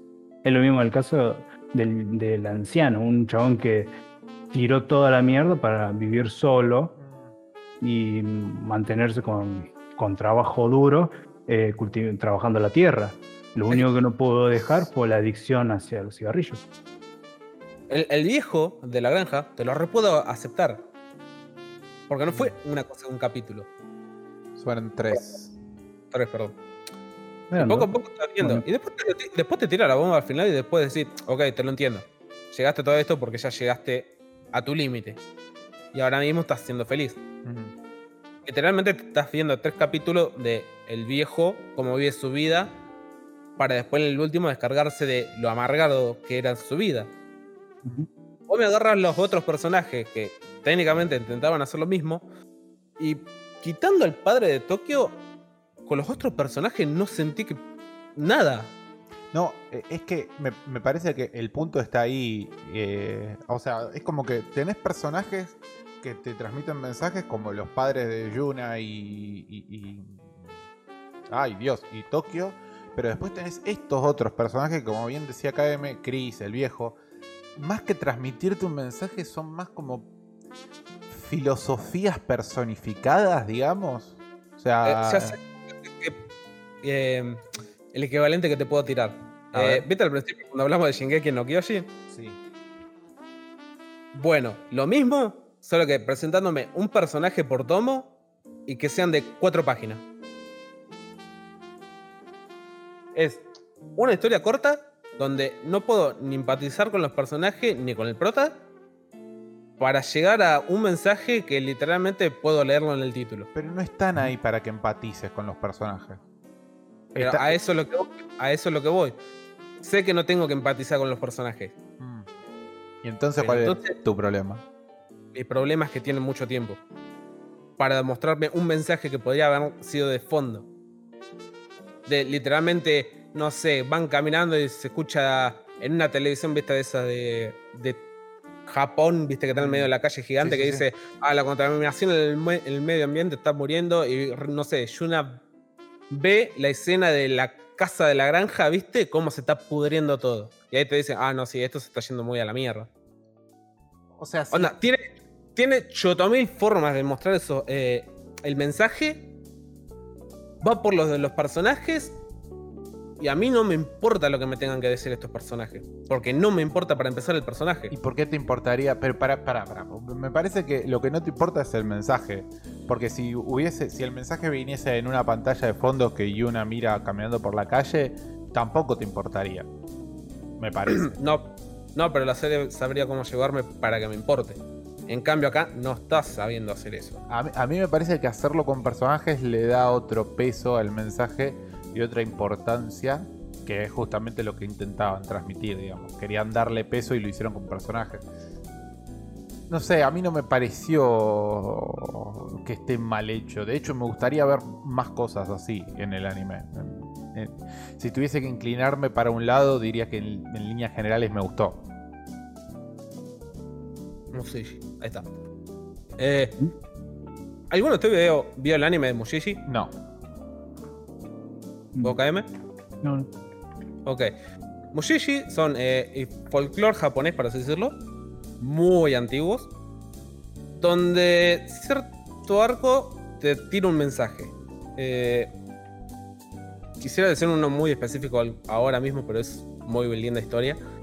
Eh, y no quiero spoilear, porque la verdad lo recontra recomiendo. Pueden agarrar cualquier temporada y verlo en el orden en el que quieran. Mm. Y cada historia siempre te presenta un personaje. Ese personaje siempre va a tener un mensaje atrás. Como acá. El problema es que cuando te muestran el mensaje, vos empatizás con ese personaje a cierta medida, porque sabes que el mensaje que te está dando es, bueno, este personaje le pasó X cosa. Por pasarle a X cosa, afectó a todos los personajes a que lo rodeaban. Acá no puedo sentir lo mismo porque me meten un personaje nuevo y me lo sacan al segundo y no puedo empatizar por esa cosa. En Mushishi vos me tirás, por ejemplo, cinco capítulos de un personaje, ponele. Para dar un ejemplo. En esos cinco capítulos vos ves a ese personaje que le pasa algo, cómo es que la está pegando, se le va toda la mierda y cómo es que afectó a todo alrededor O sea, para que después venga el protagonista y o lo solucione o no. Porque el protagonista no es eh, tu héroe de shonen genérico. Va por otro lado el anime de Mushishi. Sí, obvio. Cuando llega a esa parte, el mismo personaje tira una reflexión a sí mismo, aprendiendo él mismo, o aprendiendo a la persona que tenga al lado, haciéndole entender. Y sí, mirá, la verdad que pasó esto porque la gente es así. Te puede tirar una cosa así, o. Y fue su propia avaricia, fue su- eh, Sí, sí, sí. o, o la gente lo acorraló para es- a ese lado, o te puede tirar cualquier mensaje que, que salga para el momento de que valga la trama, que necesite la trama. Cuando yo veo esta serie y veo que me meten un personaje, yo no siento ese impacto que tendría que darme el mensaje. Yo no siento que el, per- el personaje esté sufriéndola por cosas del medio ambiente, porque una mutación genética, porque algo. Porque para mí, si vos me metes un personaje, no me lo trabajás, aunque sea un toque para mostrarme realmente el efecto del personaje, es el equivalente que el día de mañana yo te digo, y no, la verdad que me amputaron la pierna, pero todo joya. o sea, vos Pero ¿cómo llegaste a que me apuntara la, me, me hicieron una apuntación en la pierna? Vos- o sea que vos para que el mensaje te impacte necesitas que el personaje tenga desarrollo, tenga trasfondo, necesitas empatizar y recién ahí el mensaje te Necesito importa. que el digamos. personaje tenga desarrollo y trasfondo con el problema. Claro. Sí, sí, sí, sí. Te entiendo. No lo, no- no lo comparto, no lo comparto, pero entiendo a lo que vas y es cierto. es- y en esta serie pasa eso. No hay trasfondo, es puro mensaje. Es puro mensaje. Y eso es lo que a mí, a mí me caga la serie. Porque mientras que yo puedo ver una historia donde me están diciendo, sí, no, la verdad que los problemas que, que pasa esto, causa esto, y vos lo ves poco a poco, cómo es que alguien va perdiendo todo, para así decirlo. eh, o sea, se va todo para abajo. Sí, sí. Acá en la serie te dice, y no, la verdad que me pasó esto, y la verdad que la pasé mal. Bueno, sigamos adelante. A mí el mensaje no me llega, eso es lo que pasa. Bueno, lo que también muestra mucho la serie con, con los personajes, así como bien lo decís, es que te muestra tanto los mensajes, la ideología y la filosofía que quieren llevar, pero también se rinden en, en lo fácil, ¿no? En lo, in- lo incapaz que son. O sea, te muestran todo eso. Eh, como dije, ¿no? El caso de- del viejo este que entiende lo que es la naturaleza y todo eso. Y, y es más, este, llega a un punto que eligió una vida muy buena, muy saludable, pero se envenena, se envenena con cigarrillos, ¿no? Por ende, es una, es una, una- es un, un arma de doble filo. Sí, es una contradicción bastante importante. Lo mismo pasa, eh, bueno, con la, con la piba esta, la colorada, que era una mina totalmente activista, todo lo que sea, peleaba eh, por la gente pobre, eh, caía muy mal cuando veía a muchos chicos morir por el hambre y, y a pesar de que pelea por todo, no pelea por nada por ella.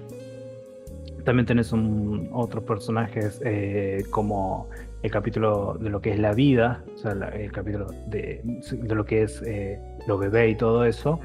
Este, lo que muestra también lo que es eh, la hermana de Arjuna, que es que sí, voy a tener un hijo, está en mí pensar eh, lo quiero no. el, el embarazo, o sea, abortarlo, o tenerlo y no sé, después vemos, pero realmente ella quiere tener un hijo o si que realmente quiere tener una familia, tiene que ser con una persona que lo valga y no una calentura en el momento.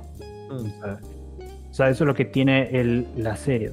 Todo, todo, todo, todo lo que transmite, todo el mensaje que da, no es un mensaje de una algo pasó esto y todos aprendimos, no. Es, No, no. un- es difícil llegar al resultado o la meta con, con respecto a las cosas que nosotros eh, decimos o queremos que pasen las cosas. Y eso lo, lo sostiene eh, constantemente. La serie, obviamente, ti- me tiene mensaje fuerte con respecto a la ecología, ¿no?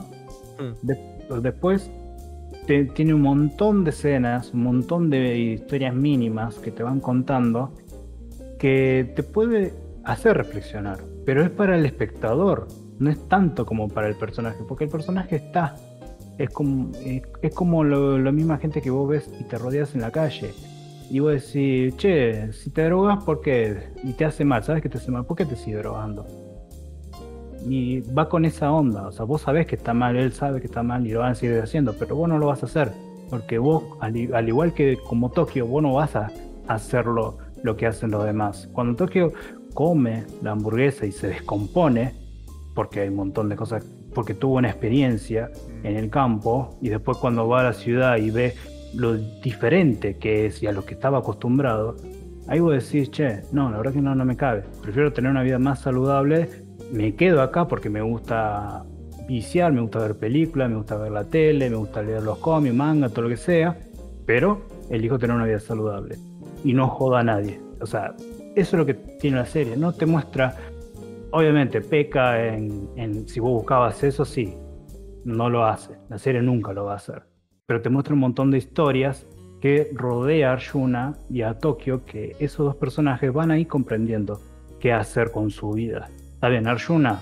es una cortada verde que hasta el último capítulo se dio cuenta de las cosas que tenía que decir, que eso, lo- eso ya lo sabes al, al tercer o segundo capítulo, eso ya lo sabes. Yo lo sabía a la mitad del primera. Sí, es fácil, pero bueno, entiendo que la mina viene de, un, de una familia para la mierda, no tiene personalidad, no sabe qué hacer, o sea, entiendo, por ese lado, capaz digo, sí, le cuesta, pobrecita, le cuesta, pero bueno, pero más allá de eso, yo digo, bueno, pero si, si no tuviera eso de lo que le cuesta como personaje, no, no habíamos visto todas las historias que hay alrededor en, en la ciudad o las diferentes maneras de que tiene vivir la gente.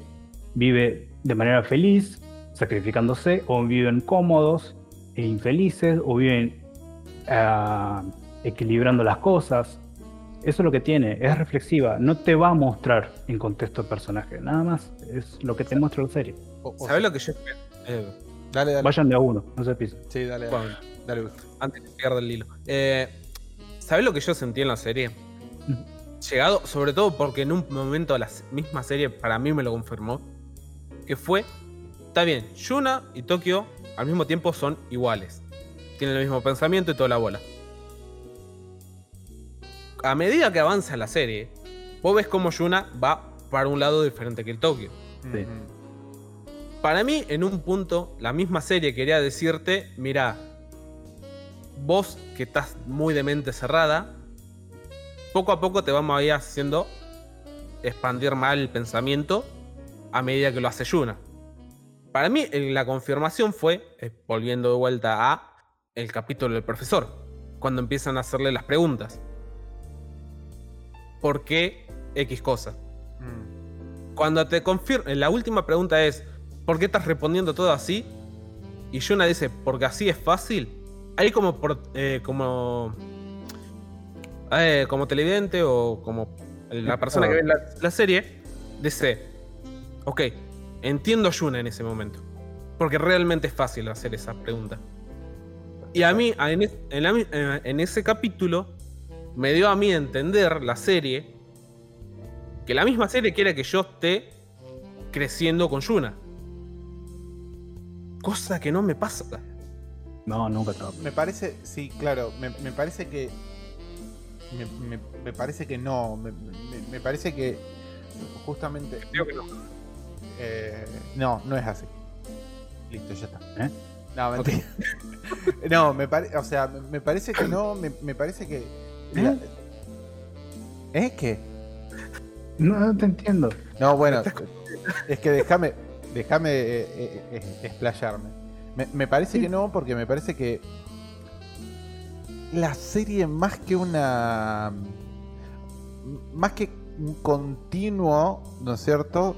Es un conjunto de diferentes parábolas que se van sucediendo una atrás de la otra, donde el hilo conductor son eh, Tokio y, y Yuna, pero no la siento como una historia tan orgánica. Me parece que es tipo un mensaje diferente en una historia diferente, una atrás de la otra, donde, eh, donde están Tokio y, y- y Yuna, ¿no?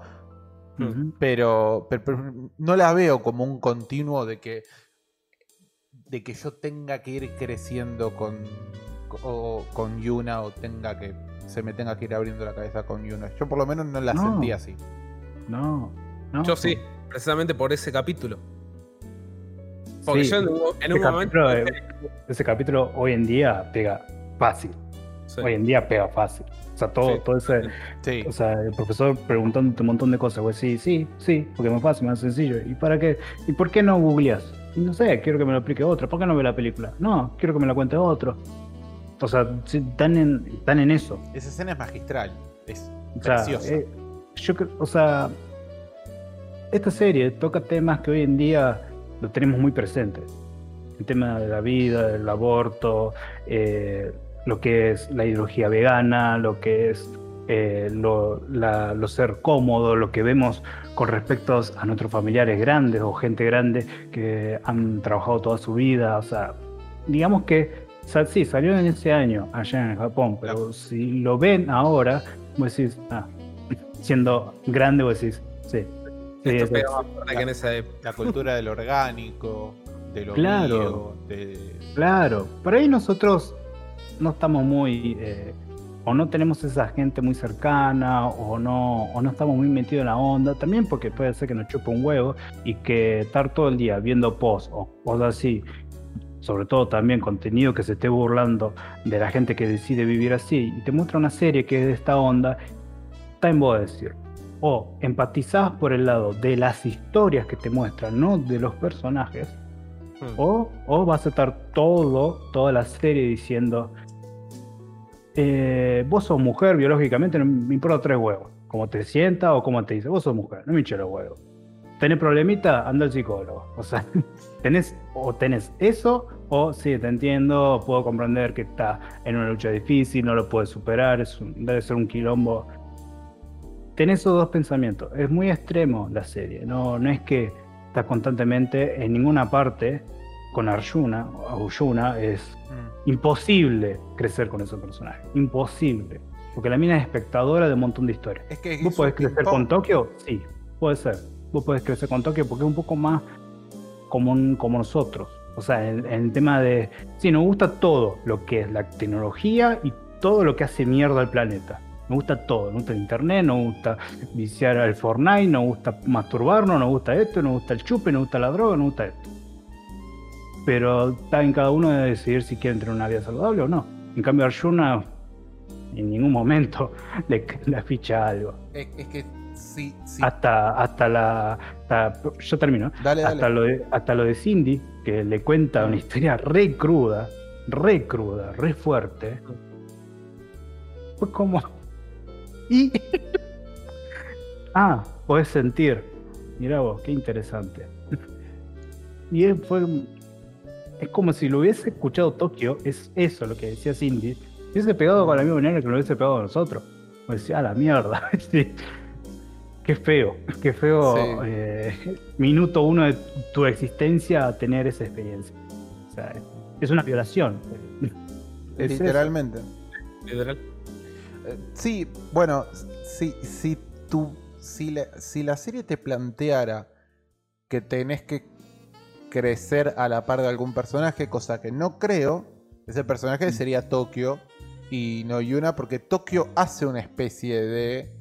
em, llamémosla redención, en, en el sentido de, de trama maestra, ¿no? De, de que va de ser una persona común a una persona que se preocupa por el ambiente, sobre todo porque es el tipo que cierra la serie, ¿no? Mm. Pero... Ah, perdí el hilo de razonamiento. La puta madre. Me está pasando mucho con esta serie. Sí, me está pero- pasando mucho. Eh, Dios mío. pero sí, no. eh, es, co- es como, es como decís vos, KM. Para mí sos más un espectador de historias aisladas que alguien empatizando con la historia de un personaje. Yo no, no la, no la quiero defender tanto porque yo entiendo muy bien la, la bajeza que tiene esta serie. Además, escuchándolo vos Ah, y, a, y a vos, Demo, este, yo entiendo 100%. Pasa que, o sea, estoy acostumbrado a eso, a, a escuchar historias ajenas, Mm. porque a mí me gustan las anécdotas. Soy muy amante de las anécdotas, por más chota que sea. Mm. A mí me encanta. Además, hay una, una- un drama, eh, esto para cerrarlo, ¿no? Este, que se llama El restaurante de medianoche, donde todos los capítulos pasan una historia diferente, dura 20 minutos. Y no llegas a empatizarte, pero por lo menos vos sabés que ese personaje que va a un restaurante eh, te cuenta algo y te cuenta su historia. Que vos te interese o no, o te pegó o no, es lo de menos. El chabón se quiso soltar. Claro. Y es eso. Y vos sos un espectador, vos sos una oreja nada más a escuchar eso. Y eso es lo que te muestra. Está en vos. Está en vos como espectador o como consumidor, lo que vos quieras, que diga sí, me tocó, no, no me tocó. O sea, lo mismo que le pasó Demo con cierto personaje. A mí me tocó, oh, me tocó por este lado. Bueno, a mí, a mí realmente me tocó más que nada el viejo. Vos podés hacer la tuya todo lo que, todo lo que quieras, pero hay cosas que no podés soltarlas. Las Yo pasiones. prefiero el eh, Hay cosas que yo puedo, puedo descartar de que no me hagan mal en mi vida, pero hay cosas que no puedo. No, no puedo, no, no puedo dejar de viciar, no puedo dejar de, de escuchar música, por más mierda que sea, yo sé que fumar me va a dar cáncer, todo lo que sea, pero no lo puedo dejar. Es así. Es un poco, eh, claro, eh, es un poco cuando dijiste eso del restaurante de medianoche, me hizo acordar un poco a, a Dead Parade, donde hay una historia de fondo, pero en realidad lo importante es las historias individuales de cada uno de los que van llegando al bar en cada capítulo. Eh, Wow, vos te hizo recordar eso, a mí me hizo recordar el manga de Bartender. No sé si alguno de ustedes lo leyó. No. es que No, eh, pues, eh, no es, el, es el mismo concepto, es el tipo atrás de una barra que presta la oreja. Exacto. Eh, o como Valhalla, por ejemplo. Bartender se llama. Sí, Bartender. Bueno, lo voy a leer. Eh, literalmente el manga es un flaco, tiene un bar de esos donde entras y sentís el olor a puro, ¿viste? Mm, Sí, sí, sí. Tal cual. Y el sujeto está tras un mostrador sin decir una palabra, o muy pocas, y escucha específicamente qué es lo que pasa al protagonista, al sujeto que entró. Sí. Puede ir desde, no sé, el caso de una chilena famosa cantante, que literalmente aparece una chilena, Sí. a un a un viejo que perdió, no sé, su negocio por una mala inversión. Y vas escuchando la historia de cómo llegó a ese punto. Y el prota lo único que puede llegar a hacer es, mira, te preparo un trago, este trago tiene un significado, está en vos lo que haces después de esto. claro. Está muy bien. Sí, muy como Valhalla. Me acordé lo que iba a decir antes, para, Sí, sí. vo- volviendo a. Arjuna, y era en referencia a lo que vos dijiste, KM, y es que es increíble, siendo que es una serie de 2001, los actuales que son los temas que toca. Es Sí. increíble. La, ¿Cómo es que se dice? La, no la actualidad, la vigencia. Moderno. La vigencia que tienen los Ah, temas. Eh, es, muy, es muy loco, muy, muy loco. Eh, Sí, por eso, para una serie de por eso hay- gente que lo choca, porque estamos bombardeados.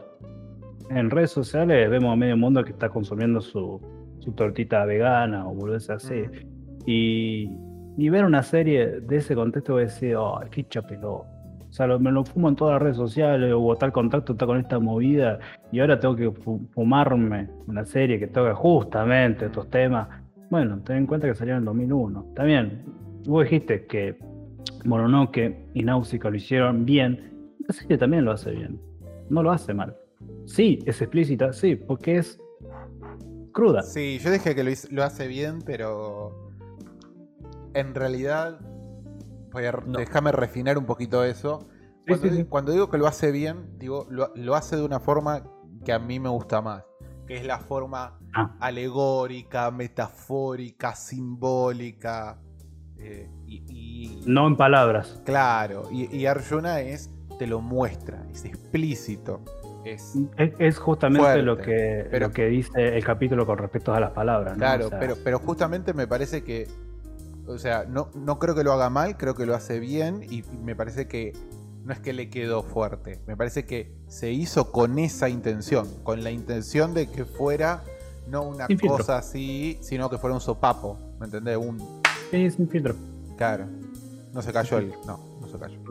Eh, yo lo entiendo, entiendo el punto en que van. El problema es que para mí los mensajes no fue un sopapo, fue literalmente las palmaditas en la, en la cara, como Lo- dije. ¿Me entendés, boludito? ¿Entendés, boludito? Precisamente. Por, por eso yo no puedo querer el mensaje de la serie, o querer la serie en general, quitando dos, eh, como dije, el del padre de Tokio y el profesor, porque yo puedo entender muy bien esos dos puntos. Uno lo sufrí, el del padre de Tokio, Sí. hasta la, hasta la fecha no se la perdono ni en pedo a mi viejo, que en paz descanse, pero perdón. Eh, y dos, el profesor entiendo totalmente el punto de me gustó algo, no puedo lograr que esa persona que me guste también llegue a entender el por qué me gusta, y por ende tuve que... ¿Se acuerdan del mensaje no del profe? Sí. De decir, bueno, ya fue. Ella no entendió, me tuvo que quedar con lo que me guste. El último de estaba- Fermat. Exacto. Es Claro. el concepto que maneja casi todos los argentinos, como que eh, El fútbol, mi, sí. mi libertad, tu libertad termina donde empieza mi libertad. O sea, hasta- o sea, no, no, no, no me vengas a romper las pelotas. Y yo creo que Y- está bien. Y ¿Entiendo estos dos mensajes? Te los recontra entiendo. Igual me parece... Entiendo todo lo demás, pero siento que faltó un algo. para que esos mensajes me llegaran a mí. Impacto. Impacto lo que. Es que no, no es un impacto. El, el impacto lo estuvo, lo obtuvo. Es como eh, ese spoiler que dijimos de Shingeki no Kyojin, Mm, que pasó ese algo sí. y hubo un impacto ahí. Pero yo ese impacto no lo sentí. Y acá con Mm. la serie me pasó es- eso mismo en los demás mensajes. Estaba el impacto, pero no estaba ese algo que a mí me hacía conectar. Claro. que con el personaje, como el ejemplo que diste con, con la otra serie. O sí, sí. O sea, la, la manera como lo ejecutaba, lo contaba, que se tomaba su Exacto. tiempo. Por Claro. cierto, voy a recomendar hasta la muerte Museishi porque es hermosa en todos los sentidos. Bueno, listo. Nunca la vi, así que. Sobre, sobre el caso del profesor, se me acaba de ocurrir una lectura más que, que- que no había. No se me había Me ocurrido. encantó ese capítulo. Oh, es que es tan bueno. E- Ese, aparte tiene tantas lecturas. A mí me gustó un capítulo, pero lo voy a contar después. Dale. eh, me, y, y es, y es, los- la, es la siguiente, la lectura. El tipo es una persona que amaba o ama en realidad las matemáticas, pero con violencia y pasión. Sí, sí. y, te- y termina siendo aplastado por un sistema en el cual no puede desarrollar esa pasión, sino que se tiene que atener a el, al, el- al programa, digamos. O sea, un sistema en el que no hay lugar para la creatividad y, y el, y el desarrollo individual. ¿Me entendés? Es como que no, vos tenés que hacer las cosas de la manera estándar y no podés Como ser creativo para nada. ¿Cómo? Como el anime de hoy en día. Exacto. Este es el estándar, tenés que hacerlo así. El anime de hoy en día hay un montón de cosas, pasan en un montón de ámbitos. Eh, las cosas se Sí, hacen pero para tener un ejemplo. Sí, las cosas se hacen así y ni se te ocurra ser creativo y salirte de la raya. eh, porque nos- es más, es más. En ese mismo episodio, cuando Tokio y Yuna se van, se van de la casa del profesor y se están hablando mientras camina, Yuna se queda reflexionando y diciendo que quizás la forma en la que estamos viviendo no es la mejor y deberíamos enfocar la vida de una manera diferente. Y Tokio le contesta que sí, puede ser, pero ¿sabes qué pasa cuando sos el primero en, eh, en- en cambiar? Te quedas afuera. Sí, sos el único. Eh, te convertís en, en el, en el sub- los subtítulos que tenía yo te decía decía que se te convertías en un outcast que es no sé cómo traducirlo es como un un paria un apartado digamos de la sociedad digamos una cosa así un rarito Eh, a mí ese, eh, precisamente ese capítulo me gusta mucho porque es el único momento donde yo puedo simpatizar con la protagonista cuando dice, mira, yo la verdad que no entiendo por qué te gusta esto. Pero también, eh, pero me agrada el hecho de que puedas hablar de tanta pasión de algo. Ujú. Lo mismo que pasa con nosotros. Exacto. Ahí es el momento donde yo pude hacer una conexión con el personaje. Y yo esperaba que la serie me tirara poco a poco o muy a la fuerza más de ese tipo de conexiones. Pero desgraciadamente fue una sola. De con las reglas. muchas otras que para otros personajes, eh, a otras personas van a conectar. Segurísimo. Sí, obvio. Sí, obvio. Eso es lo que tiene. O sea, del montón de historias que tiene esta serie, algo te va a pegar. Uno o dos, o lo más pequeño que sea, te va a tocar. O sea, justamente el capítulo que a mí más me gusta, que me parece hermoso el capítulo, es cuando Toki y Arjuna hablan por teléfono. Uh, Entonces, un capítulo es hermoso, es largo. precioso Creo que son 15 minutos de ellos dos hablando por teléfono y es, o sea, a mí me pega por relación que tengo con mi novia de a distancia. Hemos vivido muchos años a distancia y, y eso le interesa hacia la otra persona y ver todo eso. También lo que admiro mucho de Tokio, que es un personaje bien escrito, Sí. por, eh, siendo masculino dentro de lo que es el contexto anime, está bien escrito. El chabón es sincero, eh, nunca en ningún momento eh, la dibuja, siempre es bastante directo y es un pecado del sincericidio. En el momento que habla con Sayuki, con la amiga de, de Arjuna, que le dice, pero ¿por qué te gusta Arjun? Le dice. Y mira, nena, a mí me gusta por esto. Me gusta como es, me gusta su sonrisa, me gusta su cuerpo. Es más, el chabón dice que le gusta totalmente los atributos de su cuerpo. Que eso me pareció bueno, porque por lo Wow. menos ves, me, me pareció interesante dentro de un anime, porque siempre es, los personajes masculinos son, en sí, es, es su, son- personalidad, su personalidad, su, o su sonrisa, o, y toda esa estupidez. En Cambio el tipo acá, no, a mí me gusta las tetas, me gusta el culo de esta mina, me gusta cómo camina, cómo habla, su pelo, y empieza a escribir, ¿y cuál hay? ¿Y cuál hay? Pero para, para, para, para, para. ¿Te puedo meter un freno ahí? Porque a mí también me encantó muchísimo esa escena, pero mis subtítulos decían otra cosa. Eh, eh, en mis subtítulos decía que, o sea, también decía como, ¿qué te gusta de Yuna? Pero la respuesta de Tokio era, mira, cuando te enamoras de alguien, no lo ves como un conjunto de partes. No, no es que decís, no, me gustan las tetas, me gusta el culo, me gustan cosas. No, te enamorás. Y me encantó ese mensaje. Me, me cago de risa porque nuestros subtítulos decían cosas completamente diferentes. En el doblaje también decía eso. Pero los dos mensajes están. En latino también decía eso. Lo acuerdo muy patente porque cuando era muy chico me pegó diciendo, ah, mierda, qué sincero que es este flaco. Y es como, y, y hacer un refresco acá en, en japonés también decía exactamente lo mismo. O estaba escrito, eh, subtitulado de la misma manera. Mm. Y yo digo, bien, bien, bien. O sea, me, me pareció fantástico que haya utilizado, eh, ¿cómo decir? Eh, lo, el instinto masculino. O sea, cuando nos gusta una, una chica o un tipo, dependiendo el, cómo se identifican, este, le gusta todo. No se puede Claro. quedar con una sola cosa. O sea, si, le, gu- si le gusta una sola cosa, le va a pasar lo mismo que le queda eh, al, pro- al profe. O sea, se queda solo. O Sí, se queda solo o se queda, o se queda infeliz, qué sé yo. Yo me había leído un manga tipo comedia, súper random, pero me hizo acordar mucho, donde un, un flaco universitario se había enamorado de una madre, ¿viste? De, de la vecina que era una madre. Y decía, che, pero exactamente qué te gusta de mí. Y no, la verdad me gusta tu, tu sonrisa, tu pelo, tu cuerpo, pero sobre todo las tetas. Fue como derecho a la cara, sin pensar hacerlo dos veces, y me hizo acordar mucho eso. Claro, y gusta también en la escena, en la escena cuando hablan por teléfono le dicen, yo te amo. O sea, Sí, decía, sí. yo te quiero mucho. O sea, yo quiero estar con vos. Vos podés ser una loca activista, todo lo que vos seas, y que tengas estos vuelos y todo, todo, pero a mí me encantás como sos. Es O más, sea, es, es como el tema, mirá lo que traigo, es, Oh. como, es como el tema de, de Gustavo Cerati, tu locura. A la. Dice eso. O sea, prácticamente la, el eh, la emoción que transmite Tokio hacia, hacia Yuna es esa letra. A mí me encanta tu locura. O sea, es eso. A mí me gustás como sos.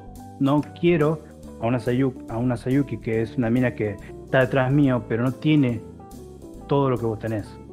Y, es- y eso es, es real. es O más. sea, cuando, no- eh, cuando ya cierro. No, dale. Eh, cuando nos enamoramos de una persona nos gusta por lo que es todo.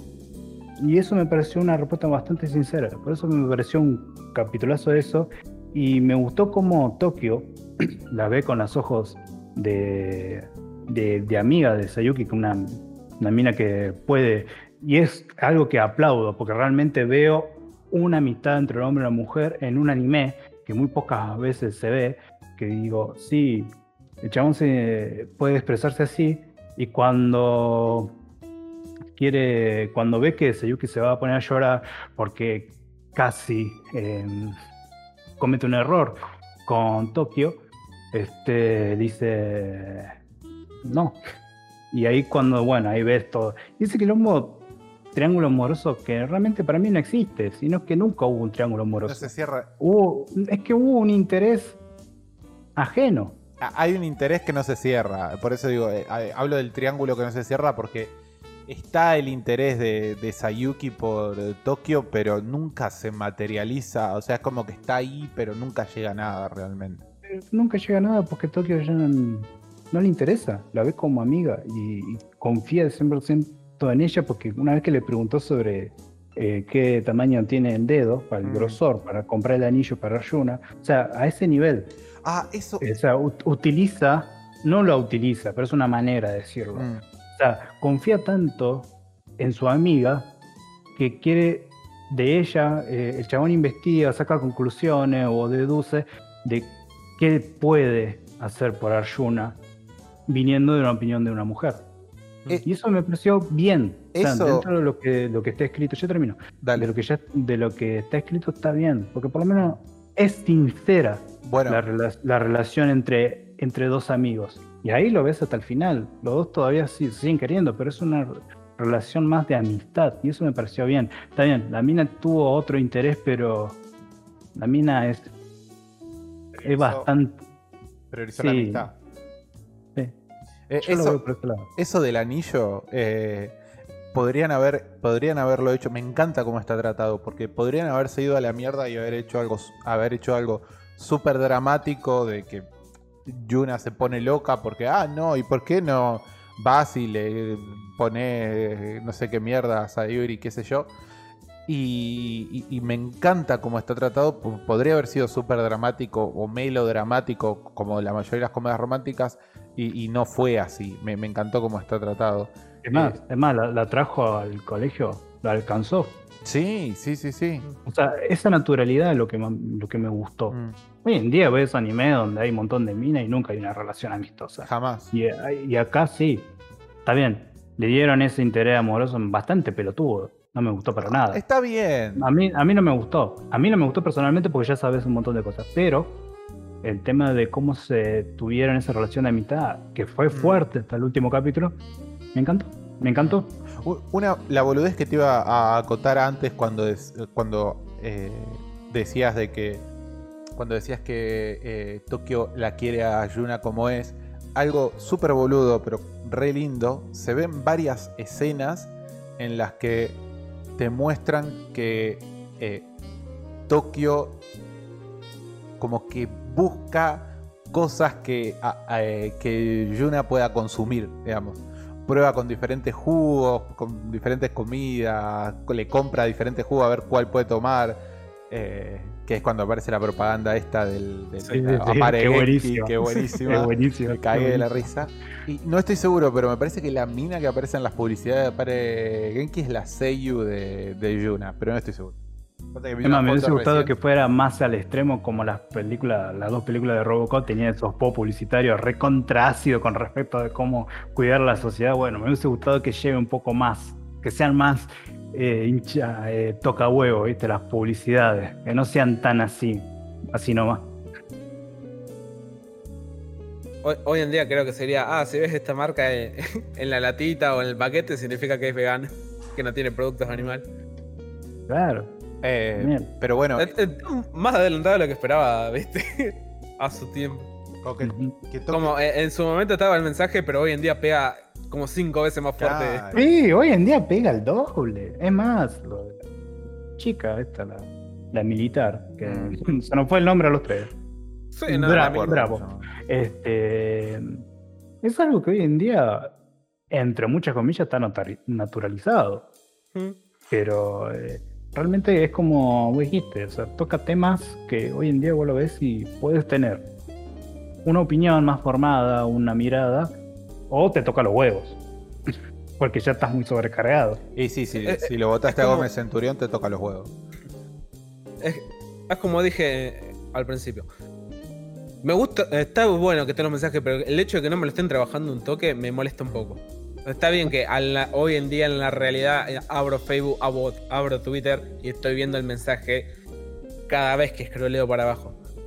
Pero en el momento que estoy viendo una serie y veo que eh, precisamente está viendo que la serie te quiere tirar un mensaje y el trabajo y el trabajo de el mensaje sea un esto está pasando, date cuenta, chao, vamos con el siguiente mensaje, me parece un poco pelotudo de mi parte. Sí, para cerrar esto, porque yo, ya se está Sí, haciendo largo, hay y- que ir cerrando. Es una serie que si le hubieras dado tal vez 20 capítulos y hubiera trabajado un poquitito más los mensajes a, a la hora de mostrar eh, exactamente el efecto, no, no solo decirte pasa y te muestra una imagen, sino ver exactamente cómo afecta a las personas eh, a tiempo real, entre comillas, hubiera sido recontra recomendable la serie. Para mí es te la recomiendo con un 7. de mirala, pero no, no esperes nada. Dependiendo de la perso- de tipo de persona que seas, puede que te afecte de un lado o puede que te afecte del otro. Siguiente. Bien. Eh, a mí, eh, como ya dije, en líneas generales me gustó. Hay un montón de cosas de, de experimentación que me gustaron mucho, que no se suelen ver eh, en el anime. Quiero hacer esta salvedad. Si bien eh, los temas que toca hoy en día están súper vigentes, me parece que el ritmo narrativo es lento para lo que estamos acostumbrados hoy en día y se Mm. puede llegar a ser eh, por momentos se pone densa y, y pesada. Y no, no por lo insistente, sino por, por, el, por, por el timing que maneja. Eh, Mm. A mí. Lo que dijo me- yo, pero más entendible. A mí me gustó. sí, a mí me gustó. Yo no le daría 20 capítulos, ni en pedo. Me parece que con 13 está bien. No me parece Mm. que los personajes que vos decís que necesitarían más desarrollo lo necesiten, en mi opinión. Mm. Es una serie que me gustó, pero que no recomendaría, digamos, porque es muy particular. A mí me gustó, pero no la recomiendo. Bien. Bueno, pero ahí cerrando, yo doy mi opinión, ya lo había dicho, a mí me gustó mucho, me sigue gustando. Hoy en día sigue haciendo un poco de refresco a la memoria y más la charla que hemos tenido. Yo no tengo ningún problema con esta serie, para nada, no me parece aburrida ni densa ni, nada, ejecuta lo que tiene que ejecutar, sí, lo hace bien. Eh, te logra hinchar las pelotas, sí, te logra hinchar las bolas en un momento que decir, bueno, basta con este mensaje porque me está rompiendo las bolas, no quiero saber más nada. Este, pero dentro de las historias mínimas, de, las, de la anécdota o la historia de cada uno, eh, me parece muy interesante y muy refrescante. Obviamente le sobra minutos oye, que rellenan con escenas de, de otros de otros capítulos y cosas así, eh, lo alargan toda la bola, pero aún así, eh, si la van a ver, véanla. Dentro de mi recomendación, para mí es un 8. Para mí es un 8. Pero si la van a ver, véanla un, uno o dos capítulos por día o por semana, dos capítulos por semana. Mm. Y, y si no, y si no, le lo, eh, no es lo, dentro del argumental no encuentran lo que están buscando, quédense con el soundtrack. El soundtrack Oh, es sí. Eso sí, alucinante. sí, sin duda. es De las pocas veces que presta atención a la música en Es anime. porque es fuerte, está constante y es ¿No es? Increíble. No solamente eh, quédense con el soundtrack, sino también quédense con los planos secuencias que muestra la serie cada tanto. El tema, cómo dirigen la- las escenas y todo eso, o sea, quédense también con eso porque hay un trabajo de dirección muy bien hecho, que eso ni Tabo no lo tiene, acá sí lo tiene y es hermoso cómo aprovecha eh, planos estáticos y lo, y lo sabe aprovechar componiendo un poco más de diálogo que ni Tabo no lo hizo. A cambio acá, acá sí. Si querían comprender más o menos mi opinión, por qué bardeaba tanto a Nitabo, bueno, acá es a lo que me refería con una imagen estática y, y meter diálogo, diálogo, diálogo hasta el orto. Pero más allá de eso, sí, les recomiendo por ese lado. ¿Algo más quieren decir, acotar? Y ya cierro. Lo Eh, yo, yo también iba a meter a Anita Bo en, en mi punto, pero dije, no, ya está.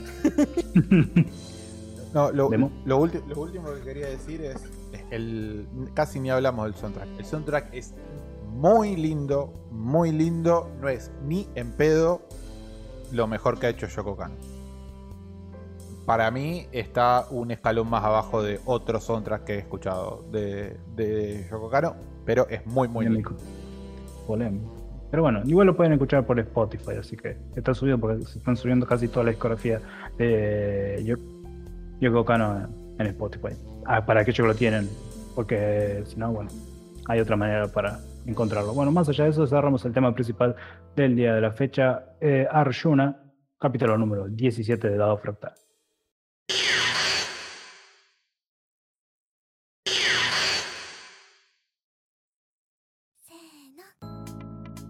Muy bien, ya estamos en la última parte y hoy no vamos a leer comentarios, lo vamos a dejar para el próximo programa porque ya tenemos nada, poco y nada. Por ende, podemos aprovechar para el siguiente. Y es más, ya hemos tenido una cuota bastante larga como capítulo, así que, señor Demo, ¿alguien más quiere decir algo, algo que acotar? Sí. Oh. Eh, me sorprende. eh, voy, a, voy a volver como de vuelta al punto principal de mi odio de God of High School. Porque eh, cuando empezaron a hablar de, de la música de Yoko Kano, me acordé de una escena que hicieron en, la- en el mismo anime que me gustó mucho. Que era literalmente un vagabundo empezando a bailar en, en un edificio. Mm, Y como es que cada vez que hacía algo, eh, había un instrumento que se sumaba más. mm, Por ejemplo, eh, en una parte, eh, el vagabundo empieza a tomar un alcohol, ¿viste? Una botella de alcohol. Sí. Y en el momento en que empieza a, tomar, se empiezan a escuchar unas trompetas. Mm, O en el momento en que eh, sale un dragón en la serie, de la nada se empiezan a escuchar unos violines tirando a, a un ritmo tipo.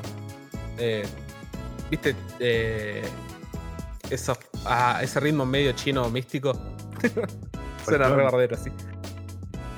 Sí, Eh, sí, me parece que sé de lo que hablas. La- No estoy seguro de que sean violines, pero creo que es eh, otra es- cuerda no, no, no, no es. No importa, no importa. eh, eh, en la serie son violines. Claro. Pero el ritmo que tiran es el, el ritmo la- ese y la melodía. místico chino. Sí. Eh, fue una cosa que me voló mucho la cabeza en, en The God of High. Quiero ir con eso y con otra cosa porque por las dudas no vaya a ser cosa que a futuro caiga mensajes. Gente, encontré el doblaje de Terra E en español latino. Argentino. Argentino, papá. No latino, argentino. Argentino. Eh, y, y nada de puteada. y nada de No una de esas falopeadas que suben en Facebook o en YouTube, esas traducciones y trabajos horribles que hacen estos fandubs, sino un doblaje hecho derecho. Hecho derecho. Alguien debería streamearlo, me parece. ¿eh? ¿Eh? Hay no que sé, streamearlo. no sé. Tu vieja. Eh, bueno, ya Mi algo. vieja, mi No, vieja no quiero- se quiero streamea informar sola delante esto. del espejo, boludo. Quiero, quiero informar esto porque ya me había llegado un mensaje a mi Facebook diciendo, mira, no, no, no conozco a nadie que tenga el VHS, pero si conozco, te aviso. Quiero dar la noticia que ya encontré, cosa de que después a futuro no venga nadie diciendo, Ah, sí. Acá te tengo el VHS. No, no, no, no. Tomá, "Eh, ta- tarde. dame dos mil pesos. No, no. No, tarde. Lo- o sea, los 750 que iba a pagar, eh, no se los lleva nadie ahora. Bueno, Así muy que, bien. chau, pobre. Ah. Bueno, muy bien. Una vez sí. Yo tengo un anuncio parroquial y es que, como dije al principio, ahora el. Ah, el próximo jueves tengo que rendir la segunda parte del examen de japonés, para lo que tengo que ver un- unos dos o tres doramas que probablemente esté streameando, así que estén atentos al Twitch. Eh, eso. Nada más. Van a ser tipo. Lo voy a streamear al ritmo en que lo veo yo, así que O sea, este capítulo se va a estrenar el jueves y vas a estar streameando durante toda la semana. Ah, no, tenés razón, tenés Sos razón. No, no dije nada. Sos un pelotudo. Bueno, después de la no noticia del señor Demo, ahora Ah. sí, dígame, ¿dónde nos pueden encontrar, señor Demo? Nos pueden escuchar este, en YouTube, en Spotify, en iTunes y en iVoox. Y nos pueden seguir en nuestras redes sociales, tanto en Facebook como Twitter e Instagram. Bueno, una vez ya dicho esto, ¿qué vamos a ver para el próximo programa? ¿Qué vamos a ver? En el próximo. En el próximo programa. Vamos a ver si no se me caga el. Ah, perdón, no lo tenía en la mano. En el próximo programa vamos a estar viendo una película que es Senya Ichiya Monogatari, también conocida como eh, Las Mil y Una Noches, si no mal recuerdo. Es una película de un director eh, bastante particular, Eiichi Yamamoto, que tiene tres películas que son súper psicodélicas. Una la vimos juntos, que es eh, Kanashimi Noveladona. Esta es sí. anterior, pero del mismo tenor, así que Hermosa película. eh, espero que esté a la altura. Esta es anterior. Eh, espero que esté a la altura de Kanashimi Noveladona. Mm, Bueno, muy bien. Dicho todo esto, por mi parte, nos, nos despedimos y nos veremos en 15 días. Nos vemos. Y este fue el episodio 17 de Dado Fractal. Nosotros nos vamos, pero no sin antes recordarles que los queremos de todo corazón. Chao.